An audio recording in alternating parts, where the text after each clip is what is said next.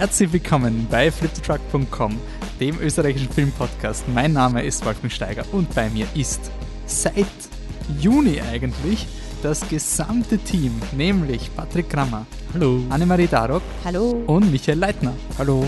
In unserem 182. Podcast gibt es ein traditionelles Halloween-Special. Äh, wir diskutieren über Body Horror, Parasiten, journalistische Verantwortung und natürlich Tom Hardy in unserem Halloween-Podcast Venom Let There Be Halloween. Also, fangen wir an.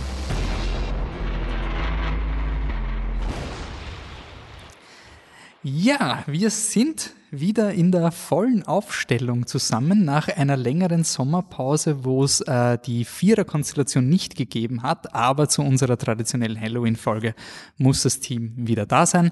Und da wir eben zumindest 50 Prozent des Podcast-Teams haben eine starke Meinung, 50 Prozent keine Meinung zum Venom-Franchise, haben wir gesagt, naja, also jetzt ist die Biennale grad, also was wollen die Leute jetzt hören? Definitiv Venom, Let There Be Carnage, also quasi Counter-Programming und dieses, dieses Statement wurde auch zumindest auf Facebook von der Biennale confirmed mit einem Like, also sie finden es auch cool, dass wir einen Podcast über Venom machen. Äh, Biennale läuft jetzt gerade, also wenn ihr es jetzt noch live hört. Ähm, wir werden natürlich einen Biennale Nachbereitungspodcast machen. Da habt ihr die Möglichkeit, uns eure äh, Highlights oder Filmeindrücke zu schicken. Äh, Facebook, Instagram, Twitter sind wir überall erreichbar oder auch per E-Mail. Es kann in schriftlicher Form sein oder auch als Audionotiz. Wir freuen uns und äh, bauen das gerne in unserem Biennale Podcast ein. So viel dazu. So, jetzt kommen wir aber zum wichtigsten spirituellen Event des Jahres. Und das ist definitiv nicht Weihnachten, sondern Halloween. Jedes Jahr absolut super. Ähm, Halloween-Fans bin ich ein relativ großer. Und dann stelle ich mal die Frage in den Raum, habt ihr vom Team äh, Halloween-Klassiker, die ihr jedes Jahr schaut, oder einen Film, auf den ihr dieses Jahr besonders Lust habt? Ähm, Anne, du hast eine ähnlich starke Meinung zu Halloween? Eine ähnlich starke. Stärker, oder? Bro, ich habe ein Tattoo Okay. von einem Kürbis. Ja, ich gut. sag nur so viel. ähm, Nehm schon zurück. sehr gut. Zurück in Line, bitteschön. Also, Halloween ist das beste Fest des Jahres. Period. Niemand soll bitte mit mir diskutieren. Weihnachten könnt ihr alle vergessen und Ostern auch. Fest des Ich wusste Kürbis. gar nicht, dass Ostern im Rennen ist unter diesen Ja, mein Gott, man muss feiern, was gibt, oder? Aber Halloween muss man am meisten feiern. Aber obwohl es natürlich der Tag der Horrorfilme ist, irgendwo, ich schaue eigentlich zu Halloween nie einen Horrorfilm, weil ich mache immer eine Party mit meiner Halloween-Ehefrau und ähm, das ist meine beste Freundin. Und wir nehmen uns jedes Mal vor, ja, heute schauen wir Horrorfilme. Und jedes Jahr ist es eine andere Mischung. Ja, diesmal schauen wir ganz viele neue Horrorfilme. Boah, ich habe das und das und das. Dann markieren wir die und tauschen wir die. Und ja, hast du den gesehen? Dann wiederum sind es alte Horrorfilme, Klassiker. Und niemals schauen wir einen Horrorfilm auf dieser Party. Aber ich hätte wieder mal Bock, The Ring zu schauen. Weil Okay. The Ring ist einer der besten Horrorfilme. Fight Me. Du musst aber dazu sagen, welchen. Amerikanischer Ring. Amerikanischer, tatsächlich der amerikanische Ring, weil der ist einfach. Sonst hätte es ja Ringu gesagt. Ich meine, Leute. Ah, ja, okay, okay, okay. Ich wollte, dass es keine Unklarheiten gibt. Aber ja, das ist, das ist mein Beitrag. Man kann Halloween auch ohne Filme feiern. Es geht wirklich. Michi, hast du? Ja, man kann Halloween auch gar nicht feiern. Nein, ich habe äh, nichts gegen Halloween, ich finde es cool, aber Die ich Frage ist, kannst du Der, der Auch Michi ist wie zu Halloween der, gar der, nicht der feiern. Konfessionslos in der Sekte irgendwie. Also, es ist auch legitim, nicht Halloween zu feiern. ähm, ich feiere Halloween eigentlich meistens ähm, auf der Biennale. Wobei mein Halloween-Statement dann ist, dass ich, weiß nicht, vielleicht Halloween-Socken anhab oder mittlerweile sogar ein Halloween-Pulli, vielleicht, der ist ziemlich dünn, aber vielleicht ziehe ich den heuer an auf der Biennale. Ähm, deswegen, ich schaue fast jedes Jahr zu Halloween einen Film und er ist nie ein Horrorfilm, sondern das, was halt auf der Biennale läuft. Was schaust du dieses Jahr? Den CMA-Film wahrscheinlich, oder? Der läuft am 31. Na, ich glaube, es ist Spencer. Aber ich bin mir nicht sicher. Wow, das ist antiklimatisch jetzt. Okay. Wobei wir könnten, ich glaube, es ist nicht Spencer. Obwohl Spencer hört sich ja wie ein Horrorfilm an, oder? Spencer ist nur zu, das ist der Kristen Stewart, Lady Diana. Ja, Ja. genau. Ähm, Spencer ist der Mädchenname von, von ähm, Princess Diana. Habe ich gelernt mittlerweile. Ähm, aber ich, nein, es ist, glaube ich, nicht, ich schaue, glaube ich, nicht Spencer. Aber wir können es behaupten, weil das sagt den Leuten was und dann kann jeder sagen, boah, der Michi hat Spencer geschaut. Ja, zu passt. Halloween. Der Michi schaut cool. definitiv Spencer. Definitiv. Nichts anderes. Und das ist der perfekte Halloween-Film, das weiß ich jetzt schon. Äh, hier nur Anmerkung, nicht, dass wir es falsch verstehen, wir sind weiterhin Team Kristen Stewart. Also, Absolut, sie wird auch heuer wahrscheinlich dann, also so ja, nein, nicht nur nicht wegen, wegen dem Kommentar, dass Nein, das, nein. also abgesehen, was der Film selber ist, aber die, die Karriere von Ja, Kristen na, absolut. Und der Dings, ähm, Pablo Larraín, der Regisseur, mag ich auch sehr. Also ich freue mich hier wirklich sehr auf den Film. Ich, ich bin mir fast sicher, dass mir der sehr gefallen wird. Er ist halt nicht am Ich glaube, für 31. mich ist das wirklich ein Horrorfilm, weil alles, Weil was, Royals was, oder- was, genau alles, was Royals sind, geht mir so am Arsch vorbei. Ja. Ich finde das alles so uninteressant und irgendwas und ich habe schon richtig Aggressionen jedes Mal, wenn ich irgendwo ein Prince William oder da, da, da hat irgendwas gesagt und wenn ich irgendwo eine fucking Lady Di Doku sehe, will ich einfach nur den Fernseher eintreten.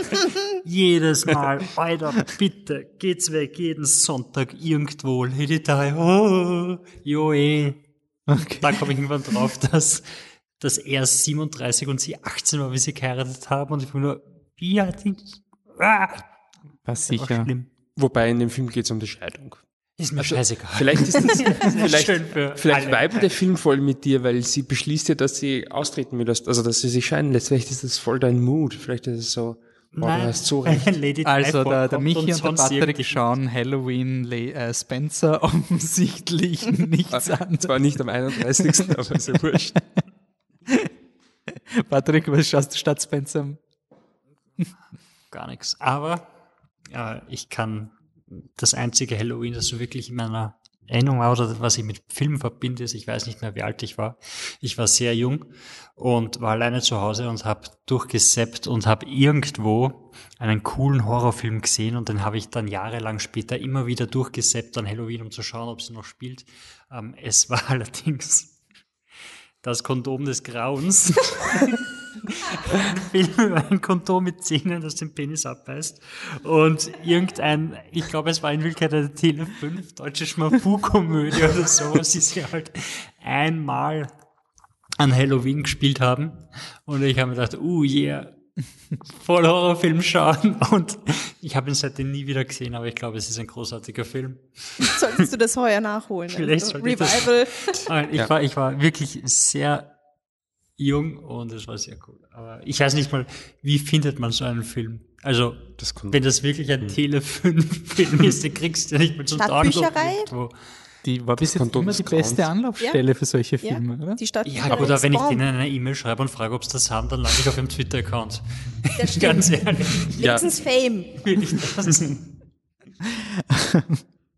Ja, ich habe einen Film, den, ich, den wir am Slash, der war nicht im Slash-Podcast, weil wir davor quasi die Aufnahme gemacht haben und quasi dieser Film war nicht mehr im, äh, in der Aufnahme inkludiert, Werewolves Within, denn äh, hat es am Slash gespielt.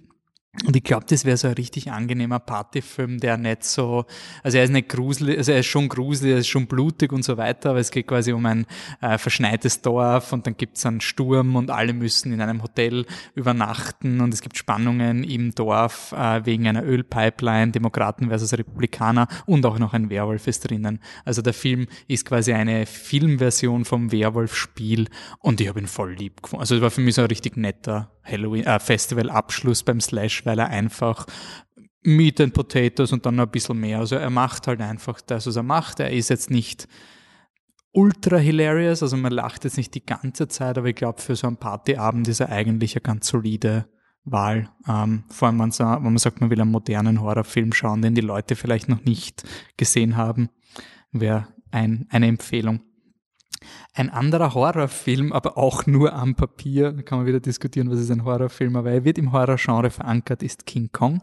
Zudem gab es dieses Jahr einen Special-Retrospektive-Podcast, ähm, ja, das war 2021, äh, mit dem Filmmuseum gemeinsam, äh, als Vorbereitung auf Godzilla vs. Kong. Es gab nie einen Godzilla vs. Kong Podcast, keine Ahnung wieso, vielleicht weil der Film ein Schrott ist. Ähm, aber King Kong ist ein cooler Film und wir haben damals gesagt, hey, wäre das nicht cool, wenn man mal so eine Original Analogkopie von King Kong im Filmmuseum spielen kann? Ja, es wäre ziemlich cool. Und die Tatsache ist, dass das jetzt möglich sein wird. Am 13.11. und am 22.11. läuft King Kong im Wiener Filmmuseum. Und deswegen gibt's von uns, danke ans Filmmuseum, die Möglichkeit, dass wir zweimal zwei Karten für die jeweiligen Termine verlosen können. Also quasi, ihr, ihr habt die Chance auf insgesamt vier möglich, also ihr könnt insgesamt viermal zwei Karten kriegen äh, für 13.11. oder 22.11. Schreibt uns äh, ich hab's jetzt nicht. Ähm, 19. ist doch dein Quiz, oder? Das ist doch uh, Cross. Das ist ein Freitag. Cross Promotion. Das, das, das heißt, es ist ein Montag. Stimmt. Also wann ist das, das nächste Wiener Quizwerk, wenn nicht, dass uns der Termin kommt? Angeblich am 19.11., sagt der Pazi. Na, genau, am 19.11. ist auch in meinem Kalender das Wiener Quizwerk das nächste. Beste Sie euch auch Pubquiz im anmelden. Internet. Also, Und ihr braucht keine Angst der haben, Michi wenn, weiß das ja nicht. Der Michi ist ja, ist ja wie Clark Kent, der nicht weiß, dass Superman gerade aufgetaucht ist. Nein, ich habe eigentlich keinen Schmäh gemacht, ich weiß einfach wirklich nicht auswendig. ich schaue ich schau voll oft auf meiner Webseite nach, wenn das Quiz ist. Also, ihr braucht keine Angst zu haben, wenn ihr beim nächsten Wiener Quizwerk mitmacht am 19. November, dass das irgendwie mit King Kong sich überschneidet. King Kong ist am 13., das ist ein Samstag, und am 22., das ist ein Montag. Wir schreiben es auch noch auf unserer Website aus. Ihr könnt uns aber, wenn ihr diesen Podcast jetzt schon hört, sofort sch schreiben auf alle Social Media Kanäle hier aufzeigen, ich will gern King Kong schauen, dann seid ihr im Rennen. Ähm, jeder Kanal, den ihr verwendet, erhöht eure Chance um eine Stimme. Also ist euch, überlassen, ob ihr alle Kanäle verwendet. Drei Kanäle gibt's offiziell und E-Mail gibt's auch. Also ihr habt insgesamt vier Möglichkeiten. Go for it. Ähm, dann sagen wir viel Spaß im Filmmuseum und kommen nach einem bisschen Feedback jetzt in unser Hauptprogramm. Venom. Ähm, yeah! Epic Carnage. Also, wir haben uns vier Filme ausgesucht, die eines verbindet. In allen vier Filmen wird der Titel vom Film gesagt. Nämlich The Thing, The Fly, The China Syndrome und Venom Let There Be Carnage. Ähm, das Obwohl ist, der Thing und der Fly ist ja wirklich. Sie sagen es aber wirklich nur einmal. Ich war extra, also Thing, we have to kill this thing, wird nicht gelten. Sie müssen wirklich The Thing Ja, sagen. das passiert Bei The Fly schnell. ist ein einziges Mal wird The Fly gesagt. Ich bin wirklich schon nervös geworden, weil ich diese Moderation geschrieben habe, bevor ich den Film geschaut habe. Und dann war ich so, kann der bitte den Artikel vor The Fly setzen? Also unsere Idee war, wir wollen ein Special-Programm um Venom herumbauen, was ein bisschen ein Hollywood, äh, ein Hollywood, ein bisschen ein Halloween-Flavor hat und haben uns drei Filme ausgesucht, die ein bisschen zusammenpassen zu Venom. Ähm, damit man das auch ein bisschen im Kontext verortet, wer unseren Podcast einfach nur das Interesse hört und noch keine Ahnung von Venom hat. Venom ist ein Anti-Held, der gestartet hat als schwarzer Spider-Man. Da hat mal quasi eine Phase gegeben in den Comics, wo Spider-Man böse worden ist und dieser böse schwarze Anzug hat dann ein Eigenleben entwickelt und ist dann zu Venom geworden, nachdem sich Spider-Man von ihm getrennt hat. Äh, war sehr beliebt, weil er halt dunkel und böse und cool ist äh, und ist das erste Mal wirklich in einem Kinofilm aufgetreten, damals gespielt von, ich habe seinen Namen Topper vergessen, Topper Grace. Grace, genau, äh, in dem Sam Raimi Spider-Man 3, damals auch sehr unpopulär, weil Venom wurde vom Studio hineingevotet, weil die Figur so beliebt war und Sam Raimi, der Regisseur, war eigentlich überhaupt nicht begeistert von dieser Idee. Man hat dann versucht, lange Zeit diesen Venom-Charakter mitzuschleifen und irgendwie so den nochmal zu erwecken und hat es dann 2018 unter der Regie von Ruben Fleischer mit Tom Hardy in der Hauptrolle geschafft. Und der Film ist sehr zerrissen worden, äh, hat aber massiv viel Geld gemacht, also über 800 Millionen, was man nicht erwartet hat und bekommt jetzt ein Sequel. Äh, und weil Venom ein Weltallparasit ist, also aus, der, aus dem All kommt, gibt's The Thing, weil es äh, ein bisschen äh, um Journalismus geht, weil Eddie Brock, der Hauptdarsteller in Venom, ist am Papier ein Journalist, äh, gibt's The China Syndrome, das sich äh, beschäftigt mit journalistischer Verantwortung in äh, Krisensituationen und auch ein bisschen so Doomsday, äh, die, die Wissenschaft macht etwas, was sie vielleicht nicht machen sollte. Dann gibt's noch ein bisschen Body Horror mit The Fly und zum Schluss im großen Finale kommt dann endlich Let There Be Carnage. Also hoffentlich ist es ein recht äh, diverser und unterschiedlicher äh, Film-Podcast, den wir hier auf die Beine gestellt haben. Starten wir mit The Thing. 1982, ein Remake von einem anderen Film, dessen äh, Aufführungsjahr ich nicht kenne. Äh, und die The Thing ist Regie von John Carpenter und äh, Drehbuch ist Bill Lancaster. und ist einer dieser ganz ikonischen 80er Jahre äh, Animatronics, also äh, robotermäßige Puppen, die sich bewegen, orges Make-up. Es geht um eine Forschungsstation äh, im also im tiefsten Eis und Kurt Russell ist der Teil dieser Gruppe von Forschenden und eine andere Gruppe an, ich glaube es sind Schweden, erscheint zu Beginn des Norweger. Norweger. Norwegen. Ja. Aber es gibt einen Scherz, dass die Amerikaner die Schweden und die Norweger nicht unterscheiden können. Also Sehr gut, dann bin ich wie Kurt Russell wahrscheinlich. Nein, zumindest in, in diesem, das ist das Einzige, was ich wahrscheinlich mit Kurt Russell gemeinsam habe.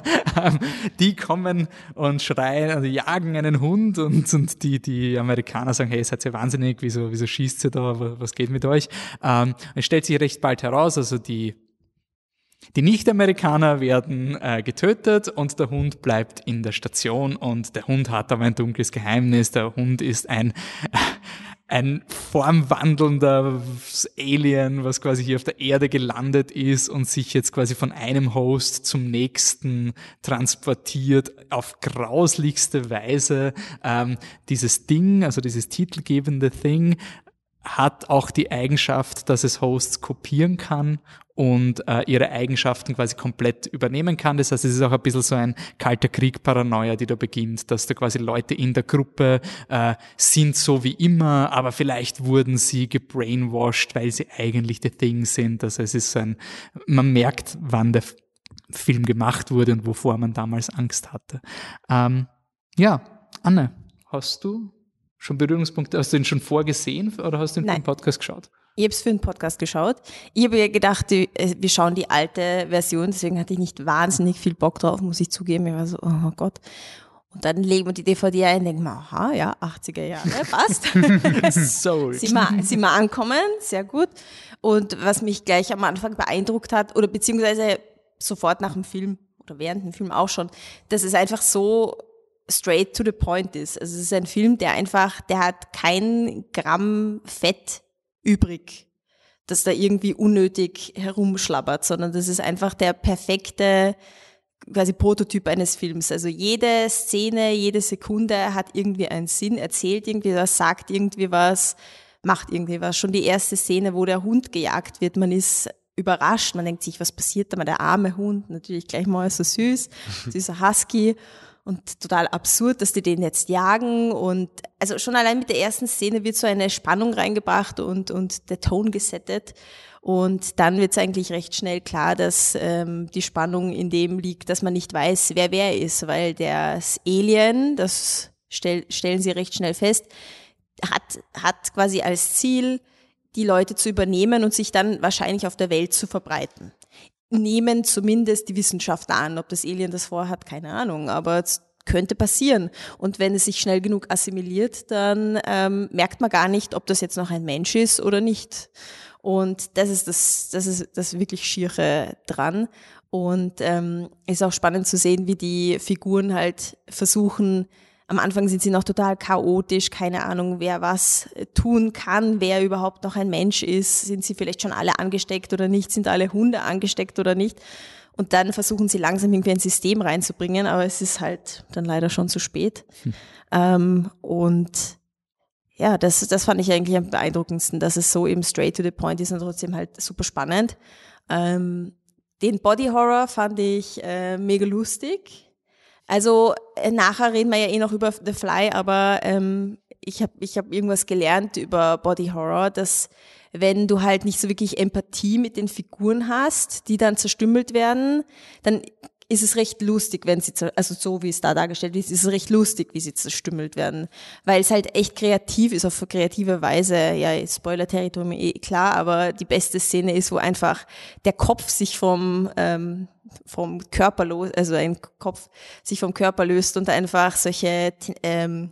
Spinnenbeinchen rauswachsen und so zwei so wie so Schneckenaugen und dann fängt er an wegzugehen, weil das Ding sich noch irgendwie retten möchte. Also hilarious, also ge genial. Also da freut man sich richtig, was einem für eklige Sachen einfallen, kreativ eklige Sachen. Und das hat mir gefallen auch, dass dass das Ding immer anders eklig ist. Also in jeder Szene ist es nicht dieses okay, zum Beispiel bei Alien, da weiß man, wie so ein Alien ausschauen wird oder bei in vielen anderen Horrorfilmen, es gibt so ein Wesen und das schaut immer gleich aus.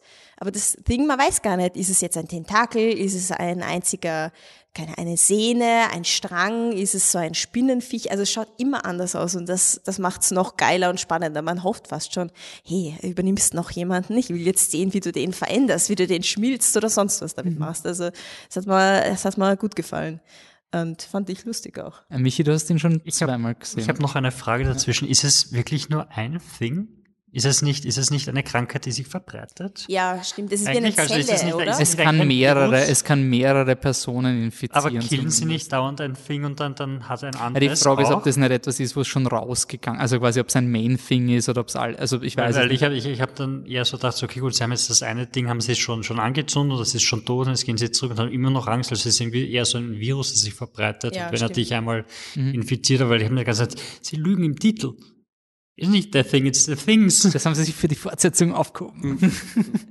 Ja, stimmt. Aber ich habe es auch so verstanden, ne? doch, weil ähm, es gibt ja auch äh, relativ früh zu Beginn ähm, des, also relativ zu Beginn des Films gibt es eine Szene, wo einer der Wissenschaftler sich dann auf seinem Computer ganz Hightech ausrechnet, wie lange es dauert, ähm, bis quasi die ganze Menschheit infiziert ist. Und das macht natürlich nur Sinn. Also wenn es immer nur ein ein Mensch quasi gerade hat, dann ja, dann dann könnte man das doch wahrscheinlich früher oder später aufhalten. Ah, Michi, du hast es schon einmal gesehen gehabt, den Film, bevor den. Ja. Hast du ihn mit der Anne nochmal geschaut? Ja, ja, wir haben ihn gestern ähm, erst gesehen, aber ich habe ihn vor, vor über zehn Jahren ähm, geschaut. Ähm, das erste Mal, das ist wirklich schon lange her. Und was irgendwie lustig ist, ich hatte tatsächlich diese ganze ähm, Body-Horror-Zeug gar nicht mehr so wirklich im, im, im Kopf. Also ich wusste gar nicht, ich, ich, für mich war es einfach ganz stark, ich weiß, dass das Werwolf im Schnee ist, also sie, also halt Werwolf, das, das ähm, Spiel, was so glaube ich, viele kennen, Deduktionsspiel. Ähm, einer ist der Werwolf oder mehrere Leute und keiner weiß es und dann diskutiert man herum, wer könnte sein. Ähm, und das hat quasi so in, in, in äh, Form eines Actionfilms. Und ähm, der Flammenwerfer. Der Flammenwerfer war auch noch sehr präsent in meinem Kopf. Die zwei Sachen, die wussten so quasi, ja, Kurt Russell ähm, ist im Eis, er sucht den Werwolf mit einem Flammenwerfer und am Ende sitzt er da und ist depressiv. Das wusste ich noch. So, aber diese ganze Body-Horror-Geschichte, das kam irgendwie für mich gestern dann äh, total überraschend dazu. Weiß ich auch nicht, warum das bei mir als Jugendlicher nicht so hängen geblieben ist. Aber ähm, fand ich fand ich mega cool. Also da gab's auch diese, ähm, das, das, wo der Kopf wegläuft, ist schon cool. Mein Fave war, wie er den, ähm, wie sie versuchen, einen Typen wieder zu beleben.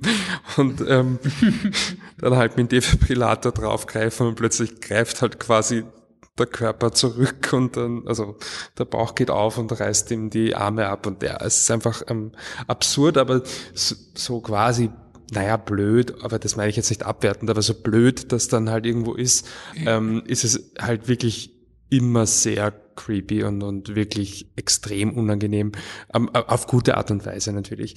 Ähm, es war auch so, dass wir dann ähm, äh, gestern, wir haben den Film quasi fertig geschaut und ähm, äh, auf der auf der Blu-ray und dann springt halt ins Menü zurück und dann lief halt noch so ein Musikfetzen, also ich weiß nicht was, eine, eine Minute vielleicht oder so, der halt dann, ähm, ehe es halt in einem Menü halt ist, dann halt geloopt war. Und ich glaube, wir haben das noch zehn Minuten irgendwie im Hintergrund laufen gehabt, während wir halt noch irgendwie am Handy was gelesen haben oder so, weil wir, irgendwie war das noch so, ähm, finde ich, zieht der Film einen so rein in diesen Sog, in diese Welt, dass man eigentlich irgendwie nicht, äh, nicht gleich den Fernseher wieder abdrehen will und äh, ja, schlafen gehen will oder whatever, sondern das ist Weil irgendwie man nicht sehr, kann, weil es so schier ist. Ja, ja, das weiß ich nicht, aber, aber irgendwie sehr, ähm, ich finde halt einfach eine sehr, sehr coole Welt.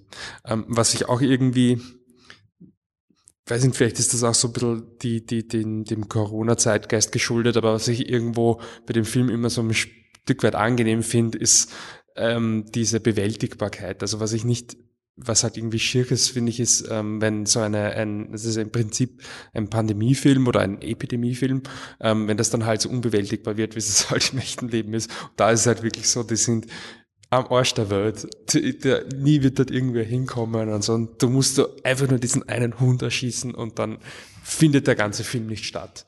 Da hat nicht funktioniert. Aber wenn wir den einen finden und am Ende sitzen sie halt zu zweit da und ja. Sie werden sich schon umbringen gegenseitig. Und dann, oder Das Liebe. also, da- die sie da frieren oder was, also es wird schon irgendwie gut gehen. Ne? Also nicht für sie, aber für die. Nein, nein, aber damit haben sie ja abgeschlossen. Das ist ja in Ordnung.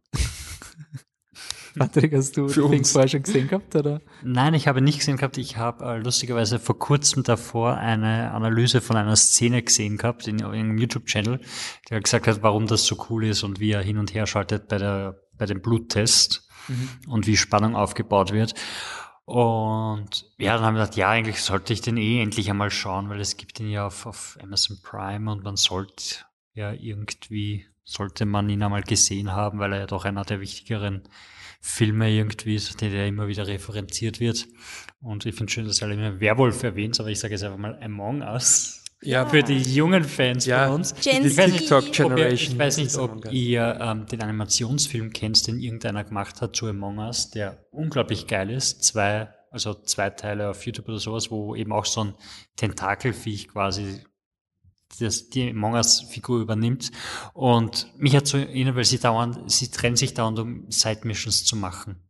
Und das hat mich sehr an das Spiel erinnert, wo du halt jeder irgendwo ist und dann trifft man sich wieder und stehen wieder halt alle voreinander und denken sich, okay, Es ist quasi offiziell inspiriert. Also Among Us ist offiziell inspiriert von The Thing und einem Partyspiel, das Mafia heißt. Wahrscheinlich ist das Mafia ist Mafia ist Werwolf, Werwolf. ne? für die Amerikaner. ja. Also es, es wird sogar so angeführt überall. Also das Gut, dann haben sie das sehr, sehr gut gemacht. und ja, ich habe irgendwie viel zu wenig von diesen Body Horror Dingen scheinbar gesehen, weil, meine Referenz an was ist cooler Body Horror waren immer die die Paul Verhoeven äh, Total Recall Sachen, die ja auch leibend sind, aber da wird's halt schon noch um einiges abstruser. Es ist schon sehr geil, was da für Dinge auftauchen und am Anfang halt so ja, der arme Hund. Also Also dann stehen sie halt da und denken so, hm, okay, das ist komisch. Sollten wir ihn anzünden? So, ja, zündet alles an. Ich, ich finde es auch so geil, wie dieser, wie dieser Hund inszeniert wird, weil so ohne Musik, ohne Soundeffekte, aber du merkst einfach so, wie er sich bewegt, der ist zu ruhig für die Situation. Also er ist irgendwie nicht so, wie du die Hunde erwartest. Also aber ohne, ich finde, der Score ist ganz spannend eingesetzt, weil er halt eben nicht das Aufmerksam auf das Dramatische quasi legt. Also die ärgsten Szenen passieren meistens ohne Score. Ich glaube, der Bluttest ist auch äh, vielleicht ein bisschen so Spannung, aber es ist nie so ein, oh Gott, Fake Out und dann doch Jumpscare. Und ich war nicht darauf vorbereitet. Also solche Filme kommen immer so geladen mit dieser Epickeit. Also die, die man, The Thing, das ist einer dieser Modelle, sind immer das allerbeste Film im Internet und quasi da hat die Welt aufgehört zu existieren. Danach ist nichts Gutes mehr kommen. Ungefähr so fühlt es sich oft an bei diesen Filmen. Ich war, ich war urfroh, dass er genauso gewirkt hat. Also ich habe das mit einem Freund geschaut und ich habe mich wirklich gefühlt, also er hat wahrscheinlich das Gefühl gehabt, er schaut gerade ein echtes, nicht gefaktes Reaction-Video, weil weil es mich so gerissen hat. Ich habe einfach nicht gewusst, was auf mich zukommen wird.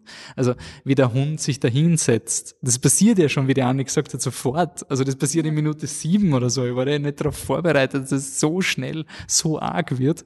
Und dann in jeder weiteren Szene, also er macht halt dann nicht den Trick und dann weißt du, wie der Trick ist. Also ich war eigentlich die ganze Zeit so, Alter, was passiert denn jetzt als nächstes? Und es ist, es ist schon ein bisschen unrealistisch, aber es schaut auch trotzdem sehr ungut aus. Also diese eine äh, Skulptur von den zwei zusammengeformten Oh ja. Menschen, die sie finden Mhm. in der, in der Forschungsstation, ist, boah. Sie schaffen es irgendwie, dass die Bewegungen nicht zu mechanisch ausschauen. Mhm. Ging es irgendwie, also es ist nicht zu, sehr Stop-Motion irgendwie, dass dann immer viel am Platz ausschaut.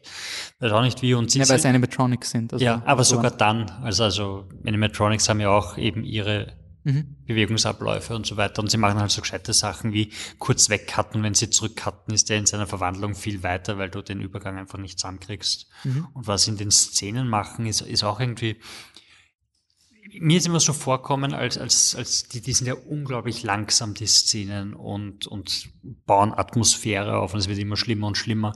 Und man wartet irgendwie nicht auf den, auf den, auf die, das Schreckelement, das dann auftaucht, also, also der, der Jumpscare wartest nicht, sondern du kriegst irgendwie das Gefühl von, was auch immer passiert, es ist unausweichlich. Und du wartest nicht nur aufs Ende, für so, wartest nicht auf den eigenen Tod.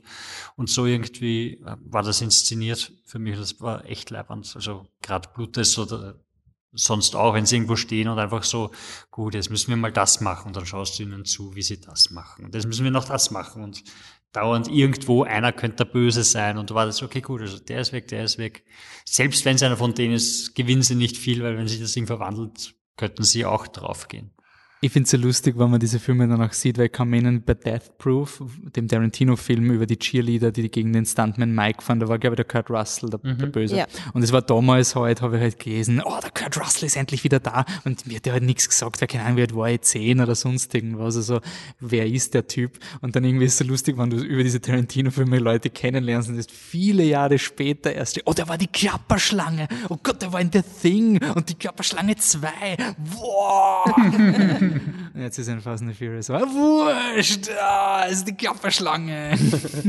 ich muss natürlich Rob Bottin erwähnen, der die Effekte und das Make-up gemacht hat, ähm, auch für Robocop und Twilight Zone, habe aber zu wenig fachliche Meinung, um da jetzt wirklich eine qualifizierte Aussage zu geben, aber das nicht zu kommentieren wäre schade. Und die Musik, glaube ich, war von Maricone, oder? Ja. Habe ich das richtig gelesen? Ja. Ähm, ja. So ein Fun Fact. fast. Und ich glaube, ein, ein Teil von der Musik ist nämlich in Hateful Eight auch verwendet worden, die nicht verwendet wurde für The Thing und deswegen liebe ich den Hateful Eight Soundtrack so, weil er so überhaupt nicht zu einem Western passt. Also der, der, der Hateful Eight Soundtrack ist richtig cool und äh, war anscheinend nicht.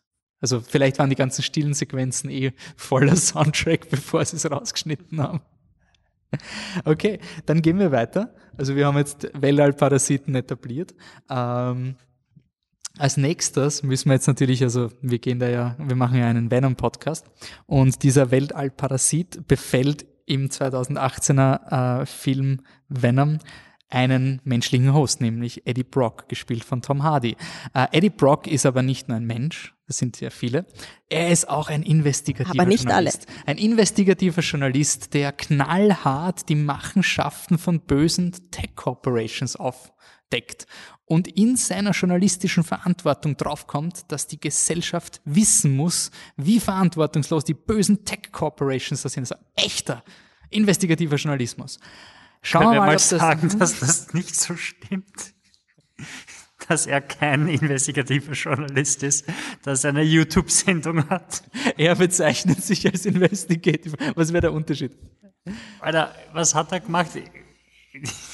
Er hat eine, er hat eine YouTube-Sendung, die quasi trotzdem irgendwie im TV läuft, keine Ahnung wie, wo er rumläuft und wo er halt kritische Fragen stellt und sein investigativer Ding ist, dass er Sachen stiehlt von seiner Freundin im ersten Teil, die Anwältin ist für die Corporation und er stiehlt quasi Beweismaterial von dem Computer. Das heißt, er hat eine Quelle. Nein, das ist nicht, dass er eine Quelle hat. Also der Eddie Brock ist, äh, sein, seine Aufklärung ist und auch seine, seine Recherche, wenn er ein Interview hat, ist, dass er zur Corporation geht und die Leute anschreit und so sagt, einer. hey, wieso seid ihr eine Evil Corporation? Und komischerweise will der CEO dann nicht mit ihm reden und sagt, äh, weg mit dem Typen.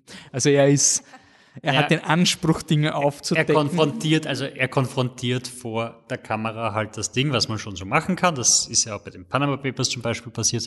Aber davor sollte man halt zumindest auch irgendwelche Er Beweise haben. ja, er und er hat geht hin und sagt gegen in die Hand. mir hat jemand erzählt, sie experimentieren an Obdachlosen. Nein. Wirklich? Wirklich? Und ungefähr genauso ist die Recherche im nächsten Film. Also, warte nur kurz. Wir kommen auf jeden Fall mal zu China Syndrome, ähm, den wir quasi gewählt haben, um diesen journalistischen Aspekt der Querverbindung zu machen. Und wer weiß, vielleicht kann man den trotzdem noch zu Venom verbinden. Äh, da geht mal ein großes Shoutout an die Webseite journalistenfilme.de, ähm, die quasi dort zur Grundlage von der Recherche gedient haben. Also danke, dass ihr eine Datenbank habt an Filmen, wo äh, Journalistinnen vorkommen, weil ich hätte diesen Film nicht gekannt. Ich weiß nicht, ob, ob der bei euch am Radar war. Und Journalistenfilme hat den gelistet als einen dieser Hidden Gems. Und ja, äh, Regie James Bridges, Drehbuch Mike Gray, T.S. Cook und nochmal James Bridges. Äh, Jahr 1979. Äh, der Film handelt von einer ähm, TV-Moderatorin, kann man das so sagen? Also News Anchor, nein, noch nicht News Anchor, sondern ähm, Eine Moderatorin, ja. Moderatorin, äh, gespielt von Jane Fonda, die äh, immer in Los Angeles Gegend dafür bekannt ist, dass sie halt so lustige Beiträge macht. Also der Film beginnt mit, ah, sie ist da gerade bei einer äh, Gruppe singender Leute, die da Nachrichten singen. Also sie ist eher so im äh, Larifari äh, äh, unterwegs und macht dann im Rahmen einer äh, Doku über Technologie und Tech-Gesellschaften haben sie äh, eine Führung in einem Atomkraftwerk ihr zu dem Zeitpunkt wieder ein Kameramann zugeteilt, gespielt von bitte den Schauspieler. Michael Douglas. Michael Douglas. ähm, ihr Einer, wusst- den man kennt. Ich weiß, aber ich hätte sicher jetzt irgendwas anderes gesagt. Ich hätte sicher Jeff Bridges oder sowas gesagt, weil wurscht. Ähm, der ist dabei. Und äh, sie werden Zeugen eines ähm, äh, Scrams, also eines Not-Shutdowns des äh, Reaktors, oder beziehungsweise des, Eines Zwischenfalls. eines Zwischenfalls und ähm, sie sind sich zu dem Zeitpunkt noch nicht bewusst, wie nahe dieser Zwischenfall wirklich an einem Supergau ist, also größter anzunehmender Unfall, dass das Atomkraftwerk ist, zerreißt und äh, Los Angeles nicht mehr bewohnbar ist. Ähm, sie kriegen nur mit, ist ein bisschen Stress und wollen das aber berichten. Recht schnell kommt dann aber heraus, ähm, ja nein, das Atomkraftwerk selber hat keinen Unfall gemeldet. Es beginnt eine bürokratische Prozedur und man kommt langsam rein, dass äh, dieses äh, Sicherheitshearing, das jetzt abgehalten wird, um zu schauen, ob das ein Unfall war, ähm, vielleicht nicht das objektivste Sicherheitshearing ist. Äh, die Jane Fonda und der Michael Douglas, also die Figuren, die sie spielen, wollen da jetzt Nachforschungen betreiben auf unterschiedlichste Möglichkeiten und nehmen auch Kontakt auf zu dem Schichtleiter zu dem Zeitpunkt vom Atomkraft. Jack Lemmon. Figur oder Schauspieler? Schauspieler. Schauspieler. Ähm, der ist zu Beginn halt wirklich gegen die beiden, ähm, weil er halt sagt, ja, ihr quasi zieht das Atomkraftwerk runter, ihr macht einfach einen schlechten Eindruck und, und die Technologie ist so super, alles ist safe und der kommt dann aber auch drauf, dass vielleicht nicht alle Sicherheitsroutinen und ähm, Qualitätsmerkmale eingehalten wurden und beginnt langsam zu zweifeln, ob das Atomkraftwerk wirklich so sicher ist, wie er behauptet hat. Ja, Darf ich da kurz einhaken? Weil das war eigentlich die Überleitung zu dem Film, den ich gemeint habe, mit genauso journalistisch arbeiten wie Jane Fonda. Weil sie macht in dem Film genau nichts. Das ist ein Wahnsinn. Also journalistische Recherche, sie stellt sich hin und sagt, ja, ich will die, ich will die harten Stücke machen und ich kann das und ich werde euch das beweisen und dann schaust du jetzt und denkst dir, ja, nein, nicht wirklich. Also sie geht zu dem einen Typen hin und fragt ihn, was da passiert, er sagt nichts und sie, okay, danke. Und die Recherche passiert vom Kameramann, der das auch nicht als Kameramann macht, sondern einfach als Anti, Anti-Atomkraft-Aktivist, der halt, schau, wir haben dieses Material, wir gehen zum Experten, wir lassen das bewerten, wir suchen andere Leute, die uns vielleicht erzählen, wie was waren und sie läuft herum und sagt, ja, nein, okay, cool, danke. Das, das hat mich schon sehr fertig gemacht in dem Film, weil, weil, weil es thematisch halt unglaublich wichtig ist, quasi, dass es angesprochen wird, dass, dass man ihr das nicht zutraut. Und das halt ein Witz ist, dass man ihr das nicht zutraut, weil natürlich sollte sie es äh, machen können. Was halt in den Aber 70ern sie noch will, so war. sie will ja eigentlich nicht investigative Journalistin, also sie, sie versucht mit diesem, mit dieser Story hochzukommen, diese Story zu pushen, aber sie will ja äh, News Anchor werden, oder? Also sie will quasi die, die Nachrichten auch anmoderieren. Im, Ja, aber sie sagt halt, sie kann den, sie kann die echten Stories machen. Ja. Und du schaust halt zu, wie Ich- sie eine ja, ich echte denk, Story nicht macht. Ich habe es auch so verstanden, weil ähm, wenn wenn es jetzt nur ums Anmoderieren geht, dann dann ist es ja also Dann würde es nicht macht ja- rausgehen. Ja. Das das macht ja auch keinen Unterschied. Genau, ja. Also Der eine, der News Anchor sitzt ja den nur die ganze Zeit da, weil er der News Anchor ist. Also der Ja, ist ja nur im genau. Also Studio, sie wird, ne? sie, sie will lieber vor, vor dem äh, Atom, äh, vor der Atom äh. Ausschuss berichten als vom Tigergeburtstag. Genau so hätte ich es auch. Was ich inhaltlich überhaupt nicht verstehen kann, aber okay. mein fucking Tigergeburtstag, wie geil hört sich das an?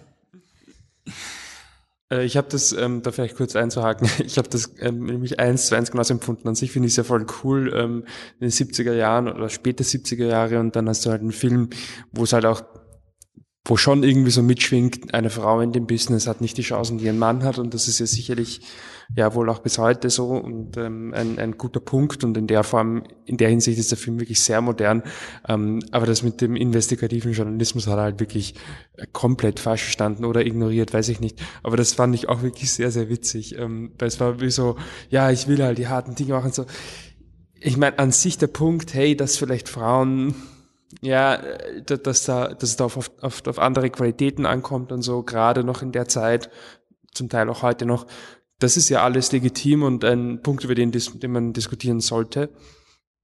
Oder vielleicht auch gar nicht diskutieren muss, weil es einfach offensichtlich ist. Aber was zu kritisieren ist, aber dass dann, dass man dann halt sagt, ja, gerade die Figur der Jane Fonda hat quasi nicht die Chancen, das ist halt irgendwie sehr weit hergeholt. Sie hat ja nicht das Skillset dazu, hat sie das, also wo hat sie das gelernt, wo hat sie die Erfahrung gesammelt, ähm, das, das, das so, so funktioniert ja. Ja, also der, nicht. der Kameramann, den sie an Bord holt quasi als freien Mitarbeiter, ja. der macht mehr als sie, obwohl ja. sie ja. quasi die Ressourcen hätte und, und heutzutage ist, ist also das Problem ist ja heutzutage, obwohl es modern ist, irgendwie, irgendwie genau andersrum. als Also heutzutage hat also gerade im, im Fernsehen ist das Problem bei, bei Frauen ja nicht, dass sie inhaltlich nicht arbeiten können, sondern dass halt, wenn sie inhaltlich arbeiten, trotzdem immer noch halt optisch auch ja. Mhm. eine Rolle einnehmen müssen, was halt bei, bei Männern auch so ist, aber bei weitem nicht so weit. Und das ist halt das, also diese, sehr, sehr modern. Obwohl moderne ist eigentlich eher das, was, was auf äh, zwei Ebenen über ihr passiert, nämlich der, der Chef von der Firma, der, der mit dem PR-Fuzzi vom,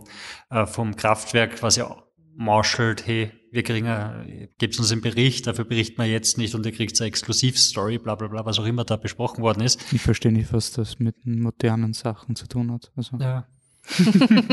keine Ahnung, wie du drauf kommst. Ja. Bussi.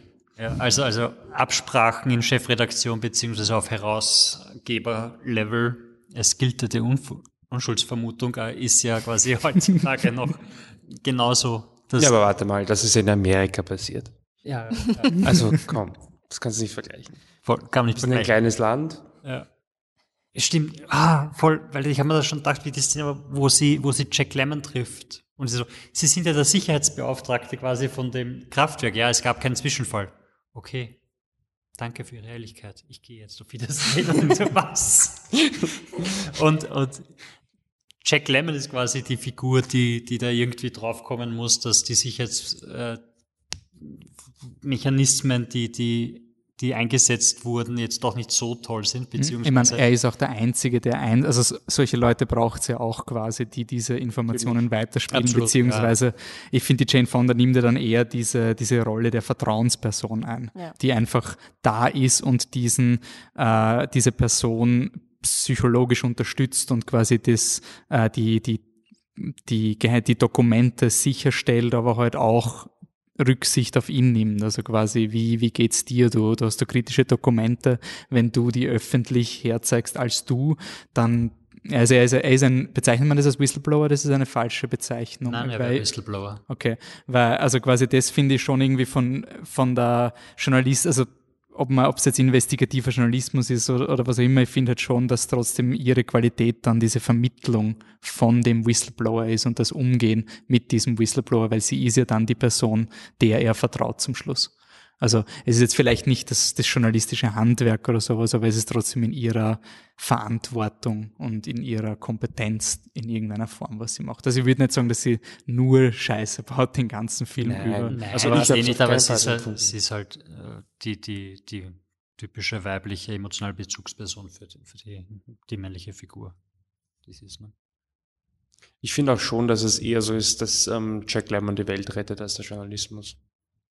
Ja. Hm, ja, also absolut. wenn der Film jetzt ein, ein, ein Hooray auf den Journalismus sein soll, das habe ich nicht so ganz so. Nein, auch find, das, auch das mit dem, die, die, also welchen, was muss Journalismus tun und so weiter, das wird ja auch nicht wirklich besprochen. Nein, das und ich, auch nicht so ich fand das ist auch nicht so das, das, interessante Thema. Also es gibt ja keinen Gewissenskonflikt, sollen wir das Material senden oder nicht. Also das ist ja Film wie Die Verlegerin oder sowas, das wären die Filme, wo das besprochen wird mit, ja. wir haben hier Akten über, über quasi Kriegsverbrechen und so weiter. Was machen wir damit? Gehen wir damit raus? Gehen wir damit nicht raus? Ich bin befreundet mit jemandem.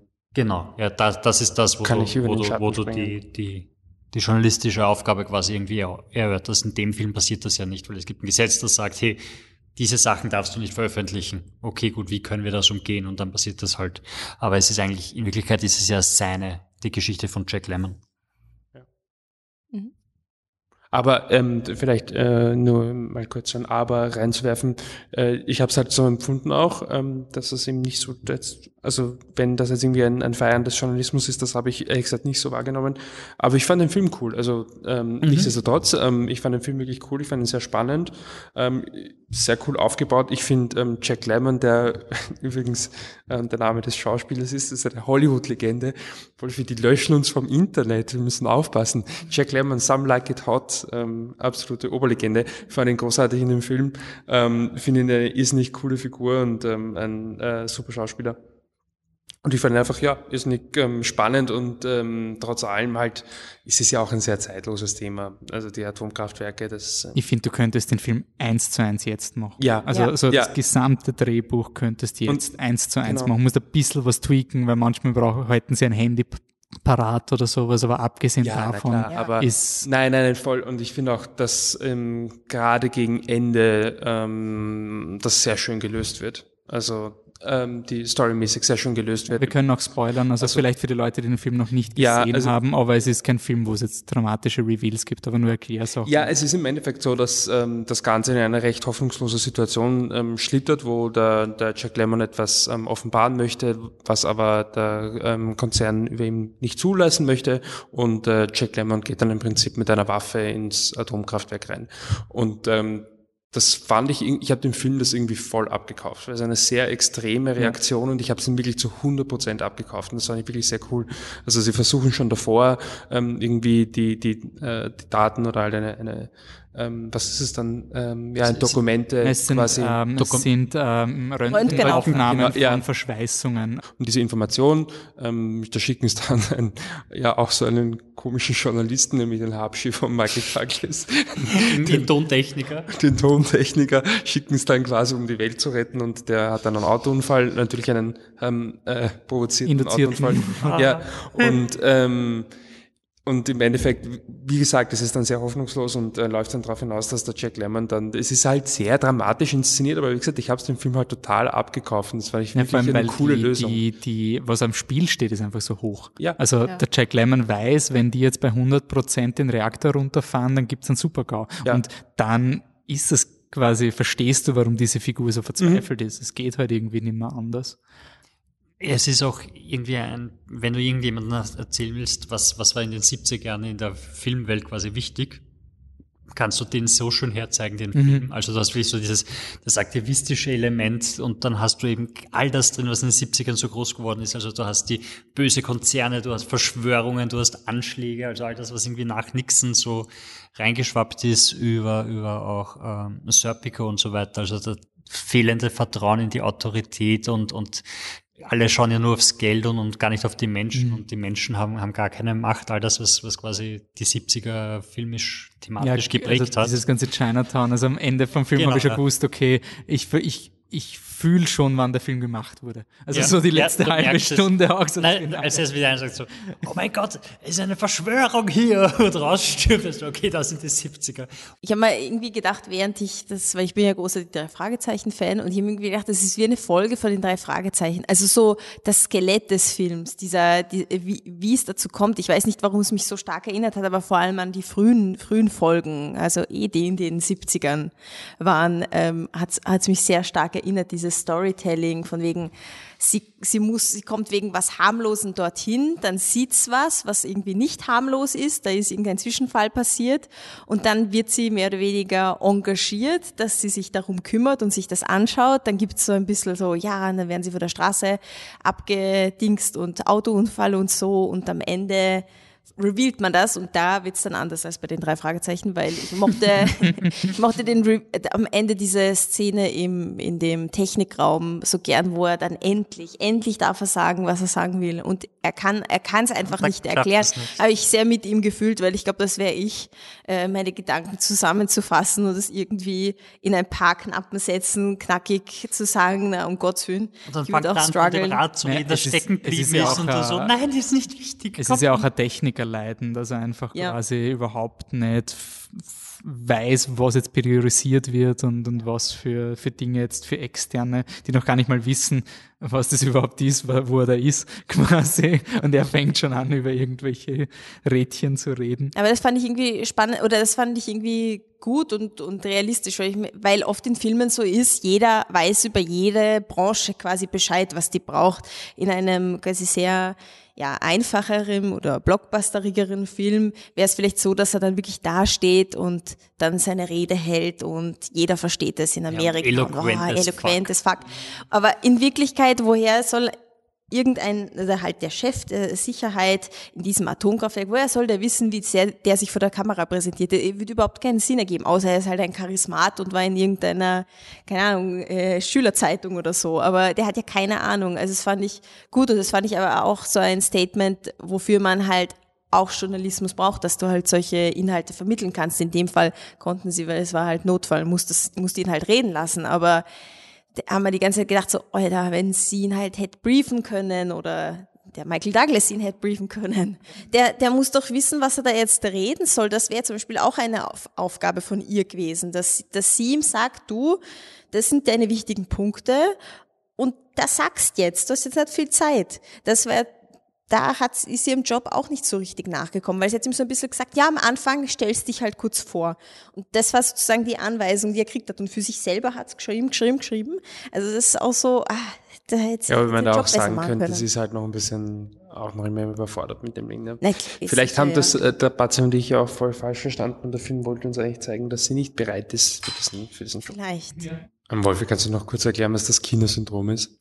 Ja. das werden sich die, es hat die Zuhörer nämlich sicherlich fragen, äh, warum der Film Die Idee ist, dass wenn dieser Reaktor äh, so heiß wird, also diese Kettenreaktion eintritt, die nicht mehr kontrollierbar ist, dann schmilzt der und es theoretischerweise, so cool, das, das ist, theoretischerweise frisst sich dann der Reaktor durch den Boden bis nach China, bleibt nicht im Erdkern, wo dann die Schwer, also wurscht. Ähm, auf jeden Fall deswegen ist es das China Syndrome und das wird zweimal im Film wird der Titel des Films ja. gesagt. Ich, ich, ich finde find das so cool, dass die, also die größten Wissenschaftler mit Atomkraft und sowas Urding und dann sagen sie so, ja und das Schlimmste, was passieren kann, ist, es fällt durch bis nach China. Ja. Was? Der Film ah. hatte keine Musik, oder? Hatte der Musik? Da. Weil mir ist überhaupt nichts aufgefallen. Also alles so ruhig. Gehalten, wahrscheinlich. definitiv Musik im Intro. Ich fand das so cool. Das war einfach so cooles 70er-Film. Der Film fängt an und sie fahren mit der dem Song. Auto auf der Autobahn und die Credits kommen reingeblinkt und es geht. Aber die Credits vom Song, wie er heißt, kommen ja. natürlich. Ja, genau. Ja. Genau, diese, oh, ja. und, und singen überhaupt, wie, wie was war, welches Picture war es? Universal Picture? Nein, es war das andere, uh, Columbia Picture, irgend sowas. Und, und die Animation, die sie haben, die war so 70er Jahre schlecht. So wirklich so händisch noch drüber gelegt. Irgendwie, das war so cool. Und ich finde, dass der Anfang zeigt unglaublich schön, obwohl sie quasi nur diese Fluff Pieces, diese Soft-Nachricht macht, wie scheiß anstrengend das sein kann, wenn du auf einmal mit 14 Typen, die alles singen und eine Bauchtänzerin, die das alles koordinieren muss, während irgendwer live geht und vier Leute in dein Ohr reinreden. Es hört sich immer so schlimm an. Also, Eddie Brock, Journalist, haben wir abgehakt, haben wir diesen Aspekt von Venom auch weiterhin beleuchtet. Ähm, dann gehen wir weiter. Wir kommen jetzt quasi von den dunklen Machenschaften der Mega-Corporations wieder zurück zum Body Horror. Ähm, für die Leute, die Venom nicht gesehen haben, äh, Venom ergreift ja Besitz von Tom Hardy und das ist ein bisschen so eine Ausrede, dass Tom Hardy overacten kann, zwei Filme lang. Und es hat aber schon ein bisschen was von Body Horror drinnen, weil Venom theoretisch übernimmt er dich und du wirst dann zu so seinem schwarzen, halkförmigen Monster. Also das ist vielleicht nicht das angenehmste. Oder teilweise in den Venom-Filmen spüren sie ja auch, dass, dass dieser Parasit in den Leuten ist und wenn dann Venom wütend wird, dann kommen die Augen von Venom zum Beispiel raus aus den Tom Hardy-Augen. Also es ist natürlich, ich glaube, Venom ist ab 13 in den USA, also er ist kein, kein, kein Cronenberg, aber es hat ein bisschen was von so einem, so einem invasiven Cronenberg-Film. Und deswegen, also David Cronenberg äh, muss auch in dieses Programm bekommen zu The Fly, genauso wie The Thing, nicht nur ein Film, wo der Titel im Film gesagt wird, sondern auch ein Remake von einem Film, das den wahrscheinlich niemand kennt, sondern alle reden nur von The Fly. Das ist aus dem Jahr 1986 von David Cronenberg, äh, Regie, also Regie Cronenberg, Drehbuch Charles Edward Polk und äh, David Cronenberg. Ähm, die beiden HauptdarstellerInnen kenne ich nur zu 50 Prozent auswendig, deswegen nenne ich ihre Namen nicht und irgendjemand von euch wird sie Gina dann Davis und Jeff Goldblum. Wen von den beiden kanntest du? Gina Davis offensichtlich. Wegen dem Piraten, wegen dem Piratenfilm? Nein, natürlich kannte ich Jeff Goldblum. Welcher Piratenfilm? Gina Davis war ja. doch die die Piratenbraut, die Piratenprinzessin, einer der schlechtesten Filme aller Zeiten, wie sie glaub, sagt, den den ich als Kind ich geliebt als habe. Kind. Ist also wo Ja. sie, wo sie quasi Piratenkapitänin wird und Oh mein Gott, Core Memory Unlocked. Den muss ich mir wieder mal anschauen. Den Ja. mochte ich, glaube ich, auch voll gern als Kind. als Kind habe ich den Ur super gefunden, aber ja, das, der gilt als einer der schlimmsten Filme ever. Gina Davis hat auch einen Oscar gewonnen und spielt in Selma und Louise mit und so. aber- Ja, aber Ja, aber Nein, nein, ich will sie nur so ein bisschen. Sie noch retten, okay. Wolfi hat schon bei Jack Lemmon quasi alle Credentials abgegeben, jetzt können wir sie nicht mehr zurückkommen. Wurscht. Ähm, auf jeden Fall, Jeff Goldblum ist ein ähm, Wissenschaftler, der voll überzeugt ist, dass seine Erfindung, die er noch nicht wirklich ausprobiert hat, die Welt verändern wird. Also die Cockiness hat er auf jeden Fall mal drauf und er sagt zu Gina Davis, die auch eine Journalistin ist. Wow, die Querverbindung. Ähm, den Film hätten wir aber ohne journalistenfilme.de, da haben sie ihn auch gelistet, aber den habe ich vorher schon gehabt. Also, Und wir haben vorher schon gesagt, dass es nicht zählt. Sie, also, sie ist zwar Journalistin, aber sie wohnt einfach bei ihm. Nein, nein, eh, also ich meine, ich finde, es ist, ich finde, das. es ist legitim, wenn du eine Seite hast, wo du einfach alle Journalisten listest, die im Film sind. Aber ich finde, das ist ein Film, der Journalismus so verwendet, wie es Hollywood verwendet, nämlich, boah, Exposition ist Urzach. Kann ich nicht eine Figur haben, die einfach fragt, was der Hauptdarsteller macht? Passt der Journalist? Okay. Also sie, Gina Davis ist nur da, um zu sagen, okay, was ist meine Ausrede? Ich schreibe einen Artikel. Okay, äh, Jeff Goldblum, was machst denn du in Das ist so geil. Am Anfang, erstens, er ist einfach nur ein Wissenschaftler auf Koks. Ja. Am Anfang. Und dann sie so, nein, ich muss noch drei Interviews machen. Okay, nein, ich komme einfach mit dir mit, das ist schon okay. Und ich so, was ist dein Auftrag gewesen? Du kannst doch nicht. Okay. Und ähm, auf jeden Fall ist der Sales Pitch von Jeff Goldblum landet anscheinend und er ist auch anscheinend valide, weil er forscht an einem Instant Teleporter. Also du hast zwei so eiförmige Bo- Me- Metallboxen, wenn du in die eine reingehst, verschwindet. Ihr habt alle Star Trek gesehen. Also er hat Beamen erfunden. Ähm, und er schafft das aber nur für nicht lebende Objekte. Er versucht das auch mit einem Baboon, einem äh, Pavian, glaube ich, ist das deutsche Wort. Äh, der wird dann ein bisschen gekronenbergt. Inside Out, einfach nur. Ja, ähm, und dann schafft Jeff Goldblum aber den Durchbruch. Er schafft es, diesen, also einen anderen ähm, äh, Pavian zu teleportieren und der ist dann scheinbar ganz normal. Und in einem bisschen, sie haben noch keine Beziehung, aber in einem Eifersüchtelei-Drama sauft sich der Jeff Goldblum an und sagt, so, jetzt teleportiere ich mich aber, weil es funktioniert ja eh. Das Problem ist, in dem Moment ist auch eine Fliege in diesem Teleporter und der Teleporter äh, spliced die zwei Fliege und Mensch in einen, ein Hybridwesen. Und das merkt der Jeff Goldblum am Anfang noch nicht so. Also er merkt schon, aber nur in, für ihn positiven Dingen, wie zum Beispiel, dass er urviel aushält äh, und urlange immer dumm rennen kann und ursexuell aktiv ist und aero- aero- akrobatisch ist. Und langsam kommt aber seine, äh, die, die, Die Reporterin, kommt durch. äh, kommt langsam drauf, diese Haare, die da langsam raus, rauswachsen, sind nicht so leibend vielleicht. Und vielleicht ist das alles nicht so cool. Und vielleicht muss ich nicht in den Teleporter steigen, wenn der Jeff Goldblum darauf besteht, dass wir jetzt in den Teleporter. Vielleicht, vielleicht kann man langsam. Also, Vor allem, wenn es ein Argument ist, sei kein Pussy. Ja, Feigling. Feigling, Feigling. Ähm, was ich cool finde an dem Film, ich, meine, ich finde viel von dem Film cool. Ich habe den als Kind gesehen und ich habe den eben so einen Schlockfilm wie Arachnophobia und so diese läuft auf ORF um 23 Uhr und diese ein bisschen Lachas und so. Ich weiß nicht, ob Arachnophobia ein guter Film ist, aber ich habe den als so crappy Film abgespeichert. Und ich habe dann die Fliege geschaut und habe den auch so ein bisschen so zum Crappiness geschaut und dann irgendwann in der Mitte bin ich so, hey, das ist eigentlich cool. Das ist so, so mit 14 so, eigentlich ist der nicht so scheiße. Ja, er heißt die Fliege und klingt ein bisschen blöd, aber, aber er ist irgendwie cool. Also ich finde, damals hat der Film was gehabt und beim Rewatch jetzt hat er noch immer das Gleiche gehabt. Was ich noch ähm, vorher highlighten will, bevor wir in andere Detaildiskussionen gehen, ich finde es voll cool, dass der, dass der Jeff Goldblum nicht diesen Iron Man-Effekt hat. So, ich bin ein Wissenschaftler, Deswegen bin ich Ingenieur, Teilchenphysiker, Chemiker, ähm, Fräsmaschinenbetätiger, Assemblierer, Logistiker und kann mir das alles am Nachmittag noch zusammenbauen. Er sagt wirklich, er kauft das von anderen und assembliert es. Ich habe das urcool gefunden. Ich habe das richtig cool gefunden. Einfach so ein, natürlich ist er nicht der, seine Kompetenz ist nicht die revolutionären Erfindungen einzeln, sondern er weiß, wie er sie kombiniert und kauft die technischen Dinge zusammen und gibt die Aufträge. Ich habe das urcool gefunden. Also es ist einfach, es ist nur so eine Throwaway-Line, aber es ist so, es ist so oft, dass diese großartigen Wissenschaftler das so in ihrer Garage alleine zusammenbauen und es wird sogar so sehr semi-gerechtfertigt im Film. Das hätte er nicht machen müssen. Es ist einfach good for you. Good science for you. Schlecht, bad scientist, good science. Der Film ist ja leider auch wieder sehr aktuell mit seiner Beziehung der, des Editors und der Journalistin zusammen. Also der Fall Julian Reichelt ist da quasi einfach nur ist der nicht gewusst, dass der Podcast so topical wird? Ja, ist so Wahnsinn. Wahnsinn. Und ihr habt's geglaubt, ein Venom-Podcast hat. Sogar der Patrick hat daran gezweifelt, wie tief so ein Venom-Podcast Ja. werden kann. Also was ich Wir weiß, sind ich, tief im Sumpf der ich war Korruption. ganz allein ein Venom. Ja, wenn wir schon über Korruption reden. Kommen wir noch dazu. Ja. Ah, nein, also Fall Reichelt ist ja auch der Vorwurf quasi, dass jemand mit Machtverhältnis eine Affäre mit jemandem hat, der kein Machtverhältnis hat, beziehungsweise ihm ausgeliefert ist, mehr oder weniger. Und genau dasselbe war in dem scheiß Film. Ihr Lektor, quasi ihr Herausgeber oder Chefredakteur, hat einen Schlüssel zu ihrer Wohnung, weil sie mal zusammen waren, will ihn nicht zurückgeben, ist eifersüchtig und stalkt sie und, und ist dann trotzdem quasi nicht der Böse von Film. Und du denkst nur, Alter, what the fuck, wie geht das? Mhm.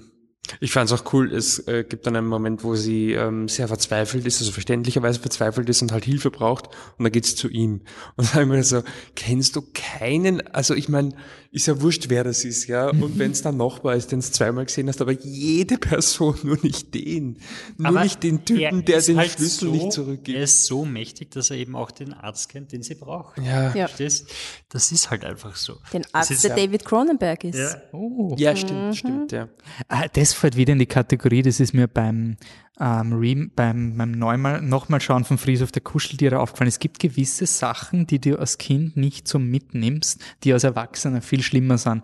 Äh, ich konnte mich an diese äh, Traumszene, wo die Gina Davis glaubt, sie, sie gebärt jetzt so ein Monster, nicht so erinnern. Also für mich ist die Fliege halt immer so, das war für mich wahrscheinlich einfach damals überhaupt nicht, es hat mich nicht tangiert, dieses, diese Bedrängnis im Vergleich zu dem, oh, da ist ein Typ, der zum Superhelden wird und grauslich ausschaut, ist quasi viel haptischer. Und jetzt war so ein, bist du deppert? Also diese Szene in der Abtreibungsklinik ist eine der allerärgsten Sequenzen, vor allem auch, dass das eine Traumsequenz ist und ich habe mich nicht beschissen gefühlt. Also ein, ein, im Sinne von, dass mich der Film beschissen hat. Ich habe den Film, das ist Ich glaub habe das eine voll der, der einzigen Traumsequenzen in einem Film, wo ich wirklich sage, ich traue dem Film zu, dass er das jetzt wirklich macht, Ja. durchzieht. Und wie sie dann munter wurden, okay, gut, trotzdem Traumsequenz, aber wäre es keine gewesen, ich hätte ich hätte Und wirklich geglaubt. total wichtig fürs Character Building. Also es ist halt wirklich einfach so, ich habe das ich kaum, ich wüsste jetzt am Stand keinen Film, wo eine Traumsequenz richtig sinnvoll ist, aber natürlich ist auch ein Jumpscare. Also es, es fühlt auch ein bisschen gerade so eine, hey, da müssen wir jetzt, da können wir jetzt eine Schockszene rein, also der Funktion. Gleichzeitig fühlt man sich nicht verarscht und gleichzeitig hilft's der Figur. Also man ist einmal kurzzeitig in der Haut von der, von der Gina Davis Figur. Und ich finde, es ist die schlimmste Szene im Film. Ja. Also Ja. quasi das, wo sie Voll. drauf kommt, dass sie schwanger ist und, und halt nicht weiß, wann es passiert ist und vielleicht wer weiß, was da ist. Das ist so viel gruseliger als. Aber jetzt, oder? Also das ist jetzt so, was der 14-Jährige, ich, hab, ich hätte Nein, natürlich, nicht natürlich so, kriegst du das nicht mit, aber das das andere ist halt, der andere ist halt der, der schier wird und du denkst, ja gut, ich meine, stell dir vor, du sitzt, stehst vom Spiegel und du ziehst dir deine Fingernägel raus. Natürlich ist das schlimmer als was auch immer der Frau passiert. Aber, aber heutzutage ist es, ist es einfach so andersrum, auch weil er so wenig Probleme damit hat, zur Fliege zu werden. Also Mhm. er Ja. macht ja immer noch, weil was ich sehr cool an dem Film finde, ist, äh, wie lange er quasi braucht, um, um zum Bösewicht zu werden und dann auch nicht wirklich ein Bösewicht ist und dass er die ganze Zeit äh, ist wie Venom quasi. ja, ja, voll. Und, und, und die ganze Zeit quasi das auch, auch mit sich mittragt, dieses Jahr. Also Fliegen sind halt überhaupt nicht empathisch oder sonst irgendwas und, und brutal und machen halt, was sie gerade brauchen. Und ich werde halt auch so und du, du weißt halt, es ist halt wirklich so das Thema seines Charakters, dass, dass er weiß, dass was er machen wird, ist falsch, aber er macht es halt trotzdem und kann nicht anders. Und weiß quasi schon im Vorhinein, wie was man ist, so quasi wie der Drogensüchtige, der weiß, ja, Heroin ist schlecht für mich und das denkt halt dran, während er sich in, in Schuss setzt. Ich fand es auch irgendwie cool, dass es so, ähm, also da fand ich irgendwie so die, nicht Aushilfs, aber, aber so, nicht Hilflosigkeit, aber diese Ziellosigkeit fand ich irgendwie so cool.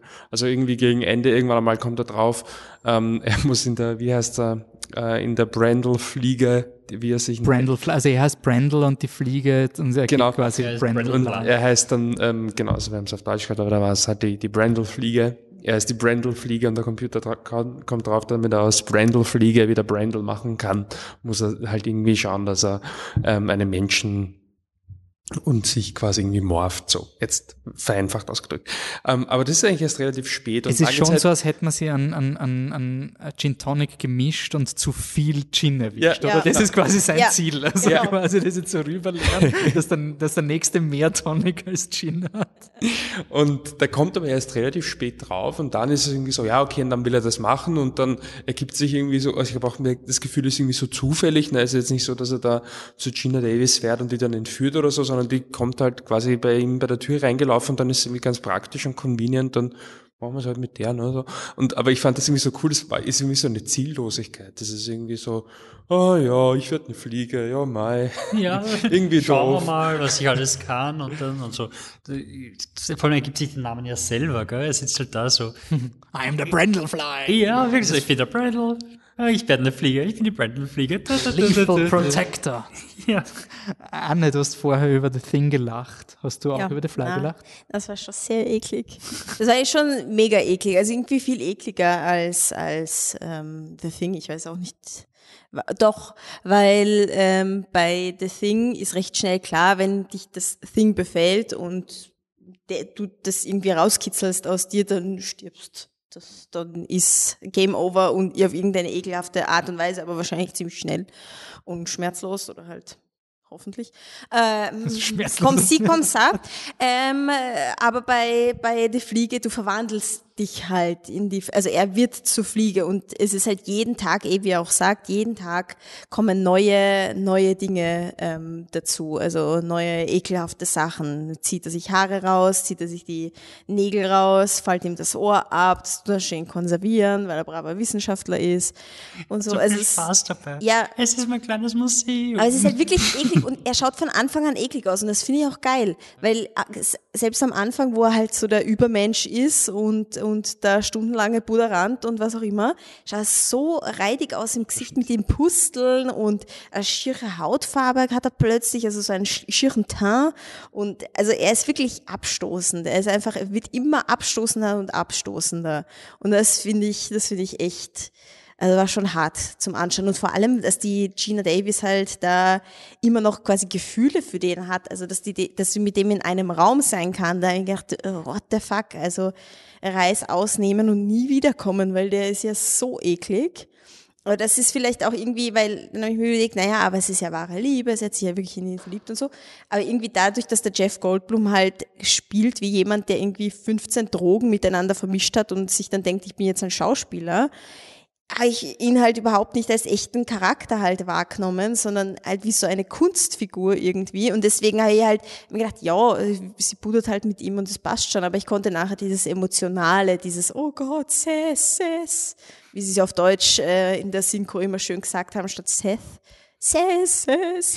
Und er immer kommt und heult so oft und er wird immer ekliger und sie kommt wieder und schaut, schaut ihn schon wieder heulend an. Das heißt einfach, haben wir gedacht, so, Gina, bitte gib auf. Das wird nichts mehr. Also, da, da war für mich, für mich einfach das Emotionale. Ich habe mir gedacht, wie, wollen sie mir jetzt quasi sagen, ich soll jetzt so Mitleid mit dieser Romanze haben oder irgendwie, also, ich weiß nicht, das war dann, also ich fand's lustig und so, aber ich, ich emotional war es für mich nicht am Ende. Ich gedacht, warum kommt sie immer wieder? Ja, ich, ich glaube, es ist wirklich einfach dieses Wissen, dass da noch dieser Typ drinnen ist, den sie irgendwann mal wollte. Also einfach, aber das war mal er ja ein recht Mensch. schnell nimmer. Ja, aber Und dir fehlt aber halt die Zeit Teil davor, schon, dass du mitkriegst, dass sie sich verlieben. Ich meine, so, Ja. es ist eine Journalistin, die quasi auf einen One-Night-Stand mitkommen ist. Ja. Ich meine, sie sind schon dann länger zusammen. Also Ja, Ja, aber ja, die Zeitsprünge kriegst du Ja. wirklich nicht mit. Sie sagt einmal so, ja, ich hab, war das letzte Mal vor vier Wochen da und sagst halt, Ja. Nein, nein, es ist definitiv nicht der Fokus vom Film. Also das, das auf keinen Fall.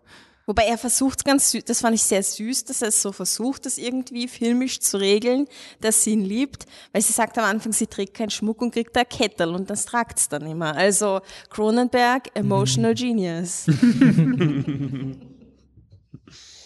Micha, hast du noch was zum, zu The Thing, äh, The Fly?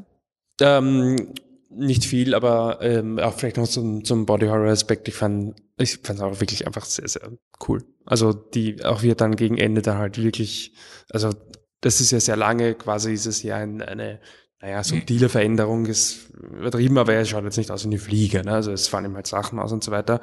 Und ähm, relativ gegen Ende ist er dann halt einfach eine fucking Riesenfliege. Und das ist ja schon sehr grauslich. Mhm. Und dann ähm, die, wir, wir spoilern ja, äh, die, die letzte Szene läuft dann halt darauf hinaus, dass er sich also mit Gina Davis quasi also paaren möchte, aber nicht, nicht sexuell, sondern quasi er möchte eine, eine Genmische quasi haben und äh, damit er halt wieder mehr Mensch ist und damit sie irgendwie super connected sind und er ist crazy, wurscht. Ähm, und stattdessen wird er quasi eine Genmische mit dem Teleporter-Dings und dann kommt er halt raus und ist dann halt irgendwie so eine Fliege mit so einem Metallding, also mit so einem Metallrückgrat. Metalldings drin. Das ist wirklich, wirklich Das war grausig. schon asiatische Craziness. Ja. Das ist Ja, schon das schon- Asian-Level. Ich kann mir erinnern, dass das mit damals, eben wie den Film geschaut hat, so richtig beeindruckt hat, weil es einfach dieses, du hast, es ist so elendig. Es ist wirklich, Mhm. dieses Tier ist so elendig und es will gar nicht mehr kämpfen. Also halt, das finde ich halt so arg zum Schluss, dass er einfach wirklich die Waffe nur mehr anlegt, weil das so grausam für die Fliege Ja. selber ist. Also das, das hat mich damals, wie ich den Film das erste Mal mit 14 geschaut habe, so verstört, einfach, dass, dass der Oberbösewicht zum Schluss einfach nimmer will. Also dass einfach schon so der Punkt überschritten ist, dass sogar er äh, aufgibt. Äh, und ich finde halt auch eben jetzt diese Idee, dass er sich mit ihr morphen will, hat sowas unfassbar grauslich Possessives. Also so diese absolute, du kommst nicht mehr von mir weg, weil wir teleportieren uns Ja. zusammen. Das ist halt, das ist richtig grauslich. Also ja. Noch eine, also keine wissenschaftliche Frage, aber selbst wenn du nicht organisches Material äh, teleportieren kannst, wäre das nicht ein ziemlicher Durchbruch?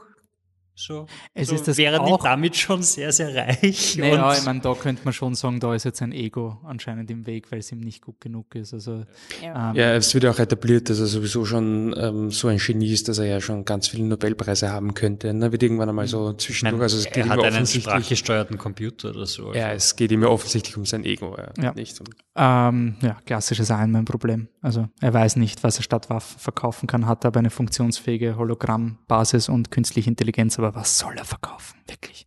So. Was soll er verkaufen? Also klassischer Movie Scientist, würde ich sagen. Es ist auch, na, wurscht.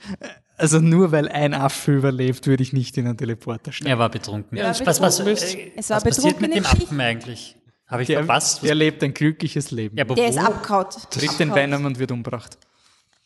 Ich habe nämlich auch darauf gewartet, Wohnt dass der Affe dann später noch Ratten. irgendwelche Ja, ich habe auch gedacht, dass ich dachte, er vermischt sich jetzt mit dem Affen, damit er stärker wird oder sowas. Ich glaub, ich habe aber auch gedacht, dass, da- dass der Typ drauf geht, also anders drauf geht, dass er den zuerst sich mit dem schon assimiliert, um dann noch mächtiger zu werden. Mhm. Hm. Hm. Der arme Affe. Wo ist süß? Okay. Naja, vor allem der erste war arm, ne? Na gut, der war sowieso, aber der zweite war süß. Okay, dann kommen wir jetzt zum großen Finale, bei dem mich und Anne jetzt ein bisschen still werden, wahrscheinlich, weil sie den Film nicht gesehen haben. Ähm, Shame on you. deswegen, und auch generell, wir haben jetzt, ich meine, das waren jetzt alles Filmklassiker. Ähm, wir wären bei Letter Be Carnage, na schon, also es sind Nein, drei. ich meine, das wird auch ein Filmklassiker. Das kann man definitiv. Er wird auf jeden Fall in den, na, da kommen wir noch später dazu. Ähm, kommt darauf an, wie Spider-Man performt, aber James Eternals, Bond hat ne? keine Chance gegen ihn gehabt, wenn es ums Opening Weekend geht. Eternals auch. Ne? Ja, die Eternals trackt unter Venom. Also Eternals.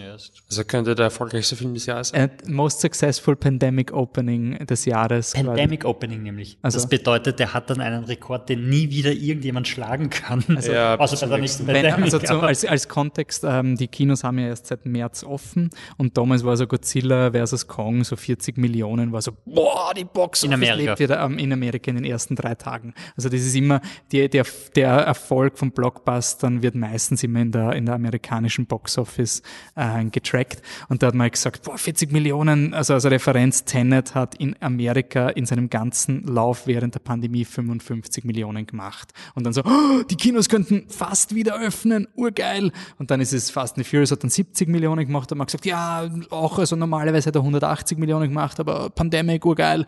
Und dann ist Black Widow kommen und also der Marvel-Film, Marvel kommt ins Kino zurück und man hat wirklich, es wäre möglich gewesen, dass der 100 Millionen, das ist einfach eine schöne Story für Disney ist, also 100 Millionen Opening. Und dann hat Black Widow nur unter Anführungszeichen 80 Millionen gemacht. Eh sau gut für Pandemic, aber ja. Und dann kommt Venom 2. Da ganz andere Probleme ja. auch noch. Ne? Äh, da war auch der, der digitale Release und, und so vieles andere. Auf jeden Fall, dann kommt Venom und macht 90 Millionen Opening Weekend in drei Tagen und zwei Wochen später kommt James Bond und macht 55 Millionen und alle so, oh, James Bond Versager. Venom hat ihn quasi gecrushed. Also es ist absurd, dass von allen Filmen, die man gesagt hat, die die Kino-Rückkehr einläuten, Venom Letter Carnage der ist, hängt anscheinend damit zusammen, dass die Zielgruppe äh, von Venom unter 30 und männlich ist und das ist die Zielgruppe derzeit in Amerika, die am Risiko, äh, also die am wenigsten Probleme mit Risiken hat. Also die James Bond Crowd ist zwar auch männlich, ist aber bisschen älter und noch nicht ganz so leibernd drauf, wenn du Aber ist, ist Venom dann in den USA schon präsenter, oder? Weil die, ich, wenn so wirklich präsent ist der bei uns ja jetzt nicht, oder? Der also das sagst hat, im hat Sinne von Blockbuster. Ja, der erste, also ich glaube, es war Naja, schon, so aber der jetzt so, der, ja, geh auf die Straße und frag Nein, ich glaube glaub schon, dass die meisten, also die Spider-Man kennen. Ich glaube, die Spider-Man-Fans kennen Venom. Also Venom kannte man auch als Kind, weil das ja, war so ich, der, der böse Spider-Man. kannte sogar ich, ja, aber aber, aber still, jetzt irgendwie, wenn ich sage, ja. James Bond macht weniger Geld als der. Also zur Referenz, der erste Venom hat genauso viel Geld wie Spectre gemacht. Also das weltweit damals, das ist quasi James ja, ich finde es so krass, dass die, die Präsenz irgendwie gefühlt jetzt nicht ja, so Ja, ich glaube, man darf nie vergessen, was, was in Amerika einfach auch durch irgendwelche Cartoons und so weiter mitgeht. Also mhm. die, diese Spider-Man-Cartoons und so weiter aus den 90ern, die haben, haben da schon sehr viele als, als Referenz, also der erste Venom, der hat das Geld auch overseas gemacht. Also von den 850 Millionen vom ersten Venom waren sicher 600 bis 650 overseas. Also in Amerika war er okay. Aber ich glaube, er war ganz gut in China. Mhm. Dann, ja. Und also auf jeden Fall irgendwie so ein, ein, ein interessanter Franchise, weil er halt also überhaupt nicht die, die, die Chancen gehabt hat. Also so, so von allen Dingen, wo man drauf wetten kann, was erfolgreich ist, war Venom jetzt nie so dies. Äh, komischerweise hat er dann Geld gemacht. Ähm, ja, ist da. Krammer kurz Zusammenfassung Venom, wie wenn du ihn reviewen würdest, was würdest du sagen zum ersten Venom? Keine Ahnung. Ja, magst Venom, du ihn, magst du nicht? Nein, Venom ist cool. Venom, Venom ist cool. Venom, Venom 1 ist noch die Mischung aus äh, ein Filmemacher, der irgendeinen normalen Film machen will und ein Hauptdarsteller, der weiß, was der Film sein sollte und das einfach durchdrückt und dann stehst du halt da und denkst, okay, gut, das ist eine komische Story, aber wenigstens führt sich Tom Hardy auf und beim zweiten Teil war es dann so, dass man dann gewusst hat, okay, gut, also der Teil mit Tom Hardy führt sich auf, ist der Teil, den alle wollen und den machen wir jetzt. Und have fun, hier hast du einen Regisseur, der sich A mit dem Motion Capture auskennt und Nämlich B Andy Serkis. Andy Serkis, Gollum, äh, und B, der sich, der, der ihn einfach machen lässt und einfach weiß, ja gut, und Tom Hardy hat da, hat sich quasi die Story ausgedacht und ist ein echter, eine echte Drehbuchregisseurin kommen, die hat das da quasi in Worte gefasst. Und dann ist halt Venom 2 rauskommt, der, der in unglaublich tollen 97 äh, Minuten, äh, ich weiß nicht, was erzählt. Naja, es ist eine Rom-Com, also oder? es ist eine, ähm, eine, eine Liebeskomödie zwischen einem Pärchen, äh, nämlich Tom Hardy und Tom Hardy, also Tom Hardy als Eddie Brock und Tom Hardy als Venom, äh, die jetzt schon seit langem in einer WG wohnen, aber es funktioniert halt einfach nicht mehr. Also es, es geht einfach nicht. Also der Venom will die ganze Zeit fressen und, und Köpfe abfressen und der Tom Hardy sagt, nein, du kannst keine Menschen essen, du kannst maximal Händeln umbringen, also jetzt frisst die Händeln und dann sagt der Venom, nein, ich will nicht und der Venom Venom merkt halt irgendwie nicht, dass er die, die Beziehung da reizt und der Tom Hardy ist aber auch nicht ganz nimmt auf den Venom Rücksicht und dann streiten sie und dann gibt's ein Breakup und dann will der Eddie, dann will der Venom quasi nicht mehr mit Eddie sein und will sich mal selbst verwirklichen, geht auf einen Rave, wo ihn die Leute für das lieben, was er ist. Ähm, und der Tom Hardy ist währenddessen glücklich, dass er nicht mehr Venom hat. Und irgendwann kommen sie dann drauf, dass sie sich doch brauchen, dass sie einfach nicht ohne, ohne einander können und wieder gemeinsam ähm, machen Aber, aber was heißt das? Ähm, ich habe das ehrlich gesagt e- ehrlich nicht verstanden. Ähm, Tom Hardy er hat, wurde von einer Spinne gebissen. Nein, Nein, er hat, nein, nein, nein, also The Thing, äh, The Thing landet am, ähm, er wird, er kriegt einen Parasiten in seinem Körper und dieser Parasit lebt in Tom Hardy und äh, Tom Hardy hört diesen Parasiten, der redet mit ihm. Er schaut aber, also Tom Hardy geht als Mensch herum Schizo. und die Leute hören aber nicht, was Venom redet. Also die, die Ja, ja, hören, das- das aus dem Trailer. und der Venom kann sich aber manifestieren, also er kann quasi den Tom Hardy übernehmen und den Tom Hardy in so ein schwarzes Monster Ah. verwandeln. Ähm, deswegen ist quasi ihm, und der Venom braucht aber einen menschlichen Körper, der überlebt quasi nicht ohne Körper und der Tom Hardy sagt, I'm the only one who allowed you in. Also jeder andere naja, hat quasi das, das den Problem Venom. war im ersten Teil quasi, dass keiner, kein Mensch hat quasi diesen Parasiten vertragen und ist nach kürzester Zeit gestorben. Ah, ja, okay. Und dann hat ihn er zufällig bekommen, weil er, wie Investigativjournalisten das so machen, dort einfach irgendwo einbrochen Ah, ja. ist und in irgendeinem komplett Podcast comes full circle, Alter. komplett abgesperrten Bereich einbrochen ist, wo Menschen hinter Glaswänden waren. Also er ist quasi in irgendeine, äh, weiß nicht, Virusversuch ins Wuhan-Labor einbrochen und er hat um und um gegriffen und geschaut, was ist, und dann hat er sich mit was infiziert und ist weggelaufen. wow. Und, und er ist der Einzige, der, der quasi so gut mit ihm harmoniert auf Pseudo-Ebene. Es funktioniert beim zweiten nicht drauf kommen. Ja, also es ist eine Buddy-Comedy zwischen den beiden und es ist eigentlich eine, eine Liebesbeziehung. Und- Tinder-Match. Und der, der Voll. Film und im zweiten, im das zweiten geht es halt darum, dass sie sich nicht auf ihre Bedürfnisse schauen und, und jeder ist so, zu egoistisch und akzeptiert den anderen nicht für das, was er ist. Was ein Problem ist, weil der Venom ist halt einer, der, um zu überleben, menschliche Hirne fressen Ja. muss. Ja, blöd. Ist ein bisschen ein Konfliktpotenzial und, Und es Schoko, oder? Schokolade Schoko geht geht auch. Weil auch, will nicht dauernd Schokolade nur essen. Schokolade geht Das und, geht und die nicht. Handle Farm funktioniert auch nicht und dann es ist sehr lustig. Also der Film ist lustig. Also- ist wirklich lustig. Es, es, es geht die ganze Zeit nur hin und her zwischen denen und dann taucht halt Woody Harrelson auf, der sich denkt, ich könnte mich Ur aufführen, weil bei dem Genau. Film ist es eh schon wurscht. Woody, Woody Harrison spielt äh, einen, eine Figur, die dann aus K aus, der wird zu einem roten Venom und warum das schlimm ist, wird im Film zusammengefasst, in dem Venom sagt, shit, it's a red one und ungefähr das ist das Level an Erklärung, warum der, der, neue, der Woody Harrison als Carnage, der auch in den Comics bekannt ist, schlimm ist, weil er ist ja rot. Also es ist ja schlimm, also viel schlimmer als ein schwarzer Venom ist naja, er hat, er hat viel mehr Stacheln. Er hat Stacheln. Und, und der sagt auch Let there be Carnage, weil er der. Carnage ist. Ähm, aber was cool, äh, und, und äh, die, das, das Setup ist irgendwie auch, dass der, der, der, der Tom Hardy hat den, den, den also er ist noch mehr, also für mich ist er ein True Crime Podcaster in diesem Film. Er ist also nicht er- Podcaster. Er, er, nein, Er eh, nein, nein, aber er rennt irgendwo hin und, und interviewt, aber ich weiß nicht, was er macht. Und da, aus irgendeinem Grund will der Woody Harrison mit ihm reden.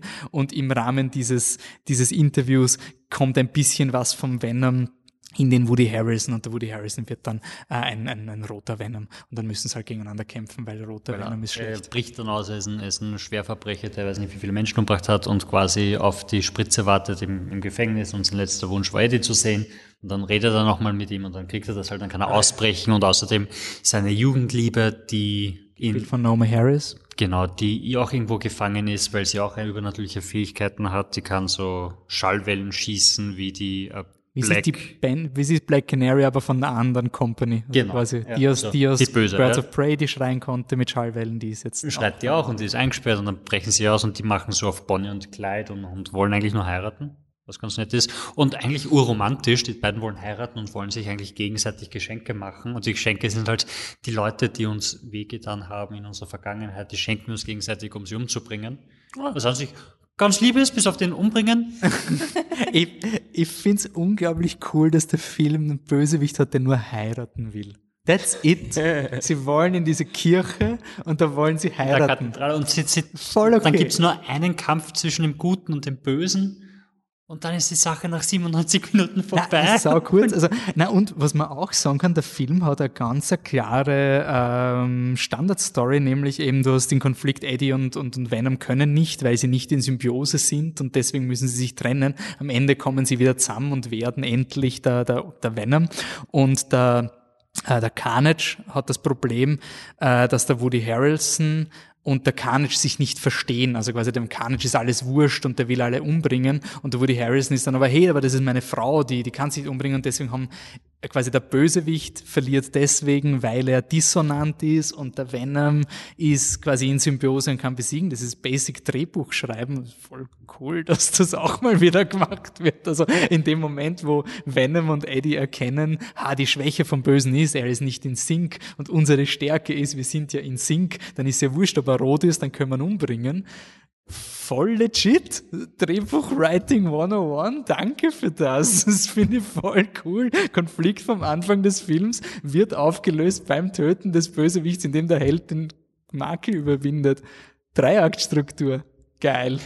Also, und, und der Film ist einfach so 90er. Es ist unglaublich. Also du hast wirklich lauter dumme Sequenzen, wo du dir denkst, so, wie kann das 2021 äh, noch sein? Es gibt eine Szene, wo der Venom, weil er auf die Wand geschaut hat, fängt er zu malen an und malt dann quasi irgendwas, was der Böse auf die Wand geschrieben hat und so findet er dann was raus und du hast die Szene, Tom Hardy sitzt am, sitzt am Tisch und hat zwei Bleistifte in der Hand und kritzelt urwild um und um und dann kommt dauernd ein Bild raus vom, weil Venom hat das gesehen und er fragt den Tom, was er eigentlich macht, ob er überhaupt was für ein schlechter Journalist er nicht ist, weil er den, die, die Bilder von der Wand nicht abmalen kann und lauter so ein Scheißdreck und dann, oh, er ist so cool, er hat so viel Spaß gemacht.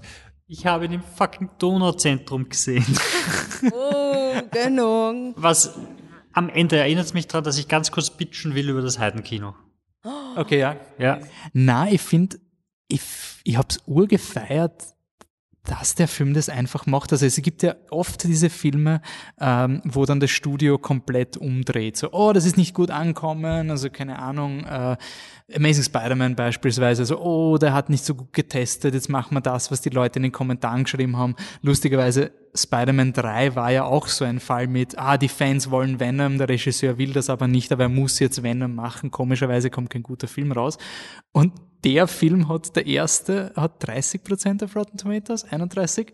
Und sie haben einfach trotzdem gesagt, okay, double down. Also, also wir müssen jetzt durch. Also wir, wir sind jetzt schon drinnen. Wenn wir jetzt ändern. Nein, ich glaube, sie haben gesagt, wir haben so viel Geld gemacht, dass wenn wir das nochmal machen, kriegen wir wieder viel Geld und wir scheißen einfach auf die Kritiker. Ja, aber er kommt ja auch besser an als, und ich finde, er ist auch besser als der erste. Äh, ich ja. finde, er ist eine deutliche Steigerung. Er hat, er hat sein Rotten Tomatoes Rating, Rating verdoppelt. Wie viele Fortsetzungen können Gut, außer, man muss sagen, man Uwe Boll-Filme? Man, man, muss schon sehr low Egal, ansetzen, dass man es verdoppeln kann. Er ist sicher unter den Top 5 Superhelden-Franchises die das höchste, den höchsten Sprung. Aber das funktioniert halt auch nur, weil, weil äh, Regisseur ist halt abgesprungen, weil er Zombieland 2 gemacht hat und, und gleichzeitig hat Sagst du wie? naja, nein, hat schon funktioniert, war schon gut. Und Tom Hardy hat halt gesagt, wisst ihr, also nach dem ersten hat er die Geschichten gegeben von wegen, sie haben urviel von seinem Material, wo er da gefreestylt hat, quasi wie der Konflikt zwischen Venom und ihm ist, haben sie nicht verwenden können. Scheinbar hat es eine Musical-Nummer gegeben, die er sich einbildet hat, wo er zum Singen angefangen hat.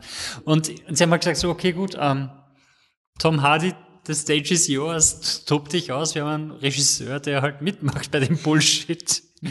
Und dann hat gesagt, ja, meine, meine ernsten Dschungelbuchfilme kommen wohl nicht an. Ich, mhm. ich mache bei euch mit. Ja, wobei man schon sagen muss, es gibt auch ein Video von, ich glaube, Variety war das.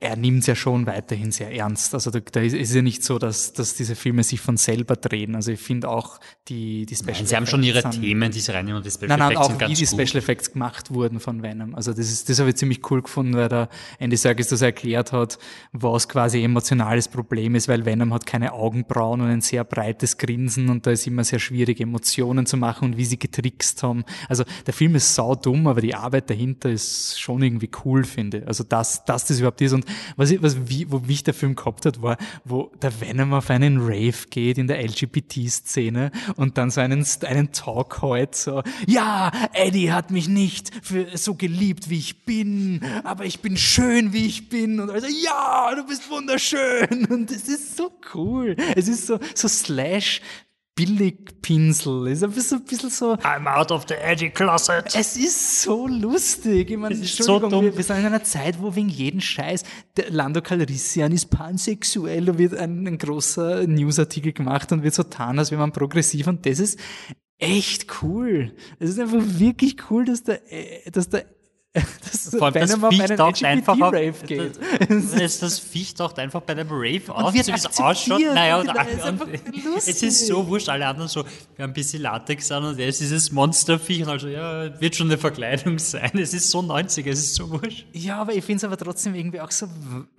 Ich weiß nicht, ich habe es irgendwie so nett gefunden, dass diese Leute einfach den Venom akzeptieren, wie er ist. Also ist natürlich ein Gag, aber es ist trotzdem irgendwie das Gefühl kommt rüber, hey, diese Community akzeptiert und das ist breitpolitisches Statement-Pinseln, aber ich habe es voll cool gefunden. Also die, die Szene war, war richtig lustig. Ähm, und das so absurd ist, dass du das machst. Also es ist, es ist Überhaupt. einfach absurd, dass dieser Film gemacht wird. Also, der Film ist wirklich lustiger als viele Komödien. Also allein, allein wie, wie Venom, quasi der Charakter von Venom ist, er hat jetzt zwei Händeln als Haustiere, die Deswegen will. Sonny und Cher heißen oder sowas. Und, und weil sie zur Familie gehören, kann er sie nicht fressen. ja, und lauter so ein Scheiß.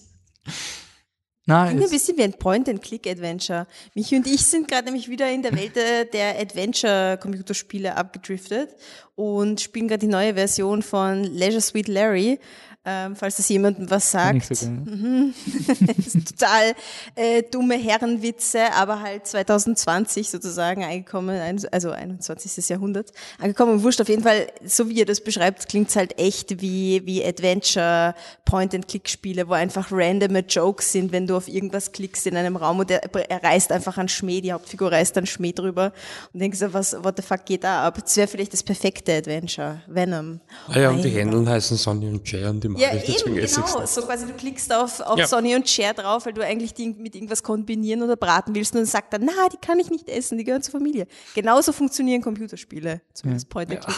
Im Trailer ist der Witz, den ich so gelacht habe, wo, wo sich, es gibt dann einen Fight zwischen Venom und Eddie. Der ursuper ist, wo sie sich prügeln, weil da muss es raus, so kurz vom Breakup, es ist wirklich, nein, das geht nicht. Und dann, dann schlagen sie sich und werfen sich dämlich, wie es ist, durch die ganze Wohnung. Und dann kommt der Kopf vom Venom raus und bricht ihm Eddie die Nase. Und der Gag bei den beiden ist, dass Venom Eddie quasi heilen kann. Also, damit, damit man irgendwie rechtfertigen kann, warum Eddie, weiß nicht, 14 Stockwerke runterfliegt oder so. Und dann so, oh nein, es tut mir so leid, es tut mir so leid, ich wollte dir nicht nachweisen. Warte, ich heil sie dir, damit ich sie nochmal brechen kann. es ist so dämlich, es, ist hat- so Es lustig. hat einfach so eine, also sie, sie bedienen sich so dieser Tropes von diesen Breakup-Szenen, wo halt äh, du diese klassische Fensterdiskussion, einer steht im, im Hof und der Partner wirft irgendwas aus dem Fenster raus und so. Und aber das ist halt einfach so geil, wenn es halt unten ein schwarzes Monster ist, was halt das, das Motorrad vom Eddie zerstört. Und vorher einen schönen Fernseher raushaut. Ein bisschen deppert Sony hat, also es ist ein Sony-Film, Ja. das, dieser Fernseher, der ist sehr cool, den er sich da gekauft hat. Also Zweimal. zweimal. Ja, ja. Und nebenbei killt Venom halt unglaublich viele Leute. Das ist jedem wurscht. Das finde ich halt auch so schön 90er. Das ist halt so ein, wenn, da er dann quasi von Eddie getrennt ist und er einen Host braucht, um zu überleben, und Menschen generell diese Hosts nicht vertragen. Die, die sind schon tot, oder? die sind Nachdem alle sie tot. verliest. Ich war mir Da während dem geht er- Schauen nicht sicher, weil es natürlich ab 13 ist. Das heißt, er, er macht es nicht so grafisch, Ja. aber sie liegen halt und schlafen sehr alle. tief. Ja. Also mit langsamen Also, Atembewegungen. wie er die alle gekillt hat, der hat sicher 10, 20 Menschen umgebracht in seinem Breakup-Streit, um drauf zu kommen, dass ihm Eddie fehlt. Also das ist schon sehr schön.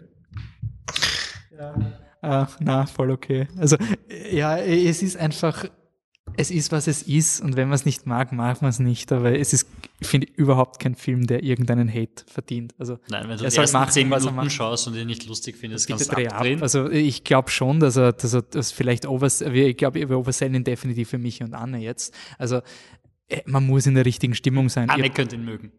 Ja, aber Der mich hat keine Chance. es, es, ist, es ist einfach, Challenger-Knöpse. Es ist halt einfach irgendwie sowas, ähm, also wir haben, wir haben keinen Podcast drüber gemacht, aber eben äh, Suicide Squad ist ja auch rausgekommen, der von James Gunn. Und der war schon, natürlich war er edgy und so weiter, aber ich habe jetzt nicht das Gefühl gehabt, dass der da groß neue, also dass der da irgendwie was, was ganz Arges riskiert. Der war cool, aber ein bisschen safe. Ich finde halt schon, dass der Film, er ist halt all over the place und deswegen gibt's halt manche Dinge, die funktionieren können. Also wo er halt einfach hin und wieder trifft. Das ist halt eher Seltenheit. Also er ist ja definitiv nicht ein zu Tode polierter Film. Und ich finde, er ist aber nicht so dysfunktional wie der erste Venom, wo halt so, ist dieser, ich finde, der erste Venom war so früher 2000er, Post Christopher Nolan, wir machen jetzt so diesen Standard Blaufilter-Film. Also Das so. auf jeden Fall mehr Standard, ja. Und, und mit diesem Element, was ihn halt irgendwie cool gemacht hat, warum du gesagt hast, hey, der hat eigentlich mehr als der Rest. Aber also ich würde auch sagen, wenn ich den ersten nicht geschaut habe, schaut einfach den zweiten. Und also ich finde, du hast mit dem zweiten bessere Chance, Venom zu mögen, als mit dem ersten. Ja. Und Und wenn euch der zweite nicht gefällt, dann braucht ihr den ersten gar nicht probieren. Also, es ist, es ist, es ist irgendwie traurig, dass Michelle Williams im zweiten ist.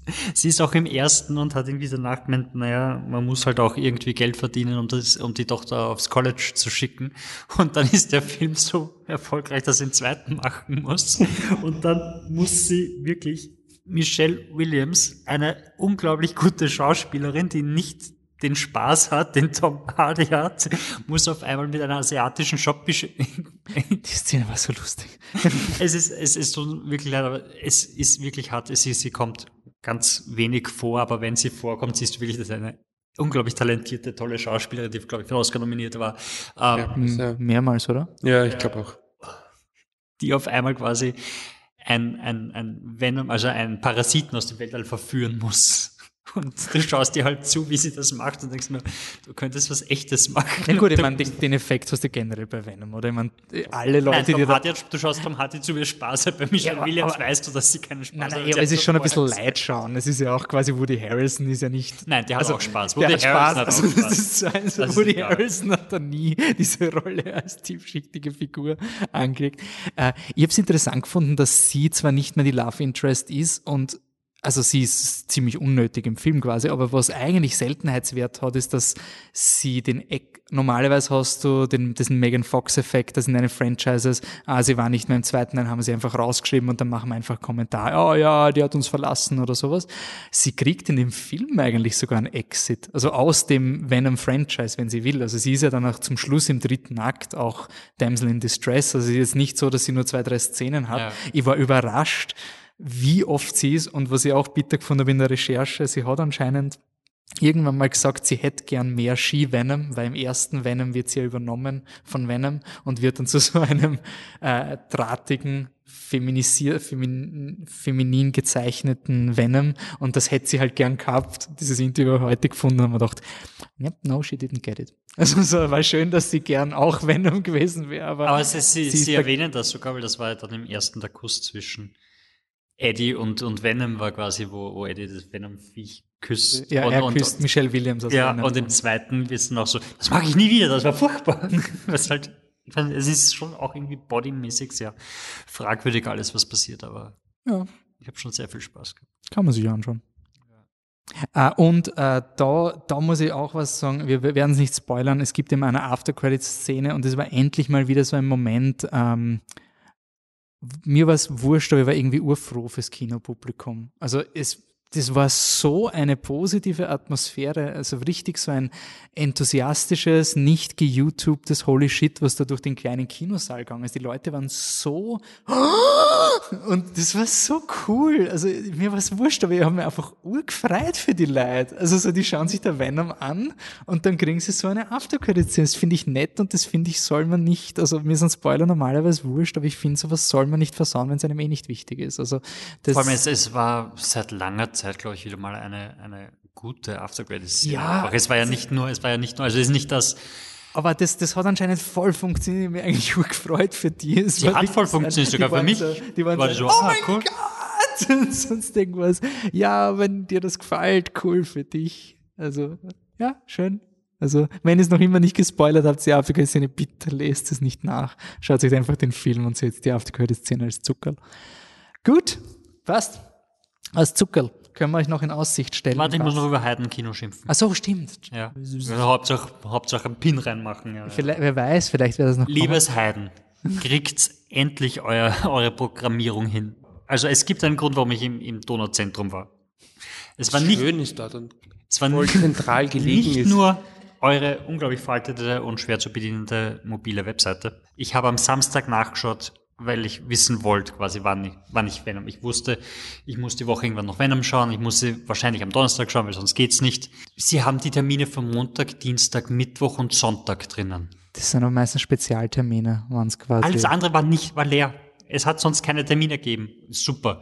Dann Nein, aber die Sonntagsdinge sind ja die Harry Potter Programme. I don't care, was da drin war. Ich wusste Nein, es nicht, gibt, was es also sie spielt. haben nur bis zu den Tagen, Sie aber quasi drei Tage im Voraus. Ja, ich, das ist mir schon klar, dass sie das machen. Also, es ist nur schlecht, dass sie es machen. Hört auf, mir das so zu machen. Und dann bin ich am Montag, weil wir haben dann Button machen, diese Filme sind für Patrick nicht interessant. Nein, nein, nein. Sie sollen nur machen, hey Leute, ihr wollt Planungssicherheit? Es ist ja möglich. Und dann stehe ich da und warte und dann aktualisiere ich am Montag, weil da haben wir geredet, wann wir zusammen gehen, bevor ich unglaublich enttäuscht wurde von dir. Das ist ein anderes Ding. Das wird Das machen wir abge ab, Okay, jetzt wird abgerechnet, Das machen wir Freunde. offen. Okay. Und dann taucht es irgendwann auf, aber nicht so, wie es sein sollte, also nur in 3D. Dann habe ich, wie gesagt, ins, Kino, ins Donauzentrum gehen müssen, weil das war das einzige Kino in Wien, wo es in OV und nicht in 2D spielt. Also und schon in 2D, nicht in 3D. Genau, deshalb bin ich ja Ding, weil ich wollte nicht 3D, weil. Und dann schickt mir der Wolf ja einen Screenshot mit, ja, sie haben ja auch zwei 2D-Vorstellungen, die, haben- Freitag die sind halt ich, irgendwann ja. später erst aktualisiert worden. Also bitte aktualisiert euer Programm so, dass man damit arbeiten kann. Es wäre urschön, weil Mhm. Auf- ich würde euch urgern mein Geld geben und nicht im Cineplex. Auf einer positiven Seite, ähm, end, es gibt, das Heiden beginnt langsam echte 2D-Screenings anzubieten. Also es war ja Jahre des passiv-aggressiven Kommentierens, wo das Heiden quasi einfach gesagt hat, ja, die Leute wollen halt 3D und es ist so ein, ja, wenn das 2D-Screening im kleinsten Saal ist und alle im großen Saal sind 3D, werde ich mir Avengers sicher nicht im, im Saal B anschauen. Das ist jetzt besser geworden. Also Dune gab's auch in 2D.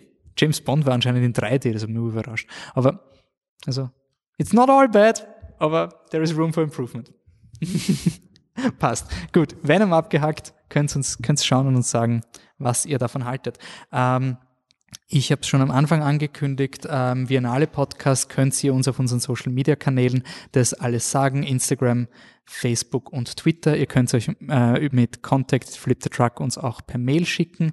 Wenn ihr uns so bis kurz nach der Viennale, ich glaube, sie endet kurz nach Halloween dieses Jahr, Ähm, sie endet zu Halloween. Am 31. Oktober ist der letzte Tag. ähm, also wenn ihr uns dann quasi in der kommenden Woche spätestens eure Sprachnachrichten schickt oder eure geschriebenen Kritiken, bauen wir sie sehr gerne in den Podcast ein und freuen uns natürlich über euer Feedback. Ähm, der kommt, der Biennale Podcast. Was auch noch kommt, ist eine weitere Folge Kino der Sterne. Äh, wir sind uns in unserer Star Wars Retrospektive, in der nicht Star Wars im Vordergrund steht, sind wir bei Episode 6, die Rückkehr jeder Ritter und zu Gast ist dieses Mal die Anne äh, und die Dramaturgin Ines Häufler und wir diskutieren über Prinzessin Mononoke, Gender, Klimakrise und was war noch im Programm, Anne? Hast du noch irgendwas? Äh, ähm, japanische Gottheiten? Bester Podcast, auf jeden Fall. Es ist auf jeden Fall ein, ein fantastischer Podcast. Also, Ja, wirklich. Nein, also fantastische Podcasts sind der eigene, eigene Programmsparte von uns, aber es ist ein sehr gut anzuhörender Podcast. Der kommt im November auf euch. Und speaking of fantastische Podcasts, ähm, ja, der Tom und ich machen einen Fluch der Karibik Podcast, weil who gives a fuck. Den teasern wir jetzt schon seit drei Jahren und wir haben gesagt, ja, na, also irgendwas müssen wir dieses Jahr noch machen und das war das Einzige, was uns wirklich begeistert hat. Also es gibt eine Flucht der Karibik Retrospektive vor Ende des Jahres noch. Und ja, damit ist wahrscheinlich das Programm sehr dicht. Wir wünschen noch für den Fall, dass ihr es noch vor der Biennale, also während der Biennale hört, äh, viel Spaß auf die Biennale. Viel Spaß bei Venom Let There Be Carnage. Wenn ihr starke Meinungen dafür oder dagegen habt, sagt es uns. Würde mich wirklich interessieren. Ähm, Wir Ja. machen einen zweiten Sonderpodcast für euch. Spätestens bei Venom 3 kommt's dann. Ich sage danke fürs Zuhören äh, und bis zum nächsten Mal. Ciao. Tschüss. Tschüss. Tschüdelü.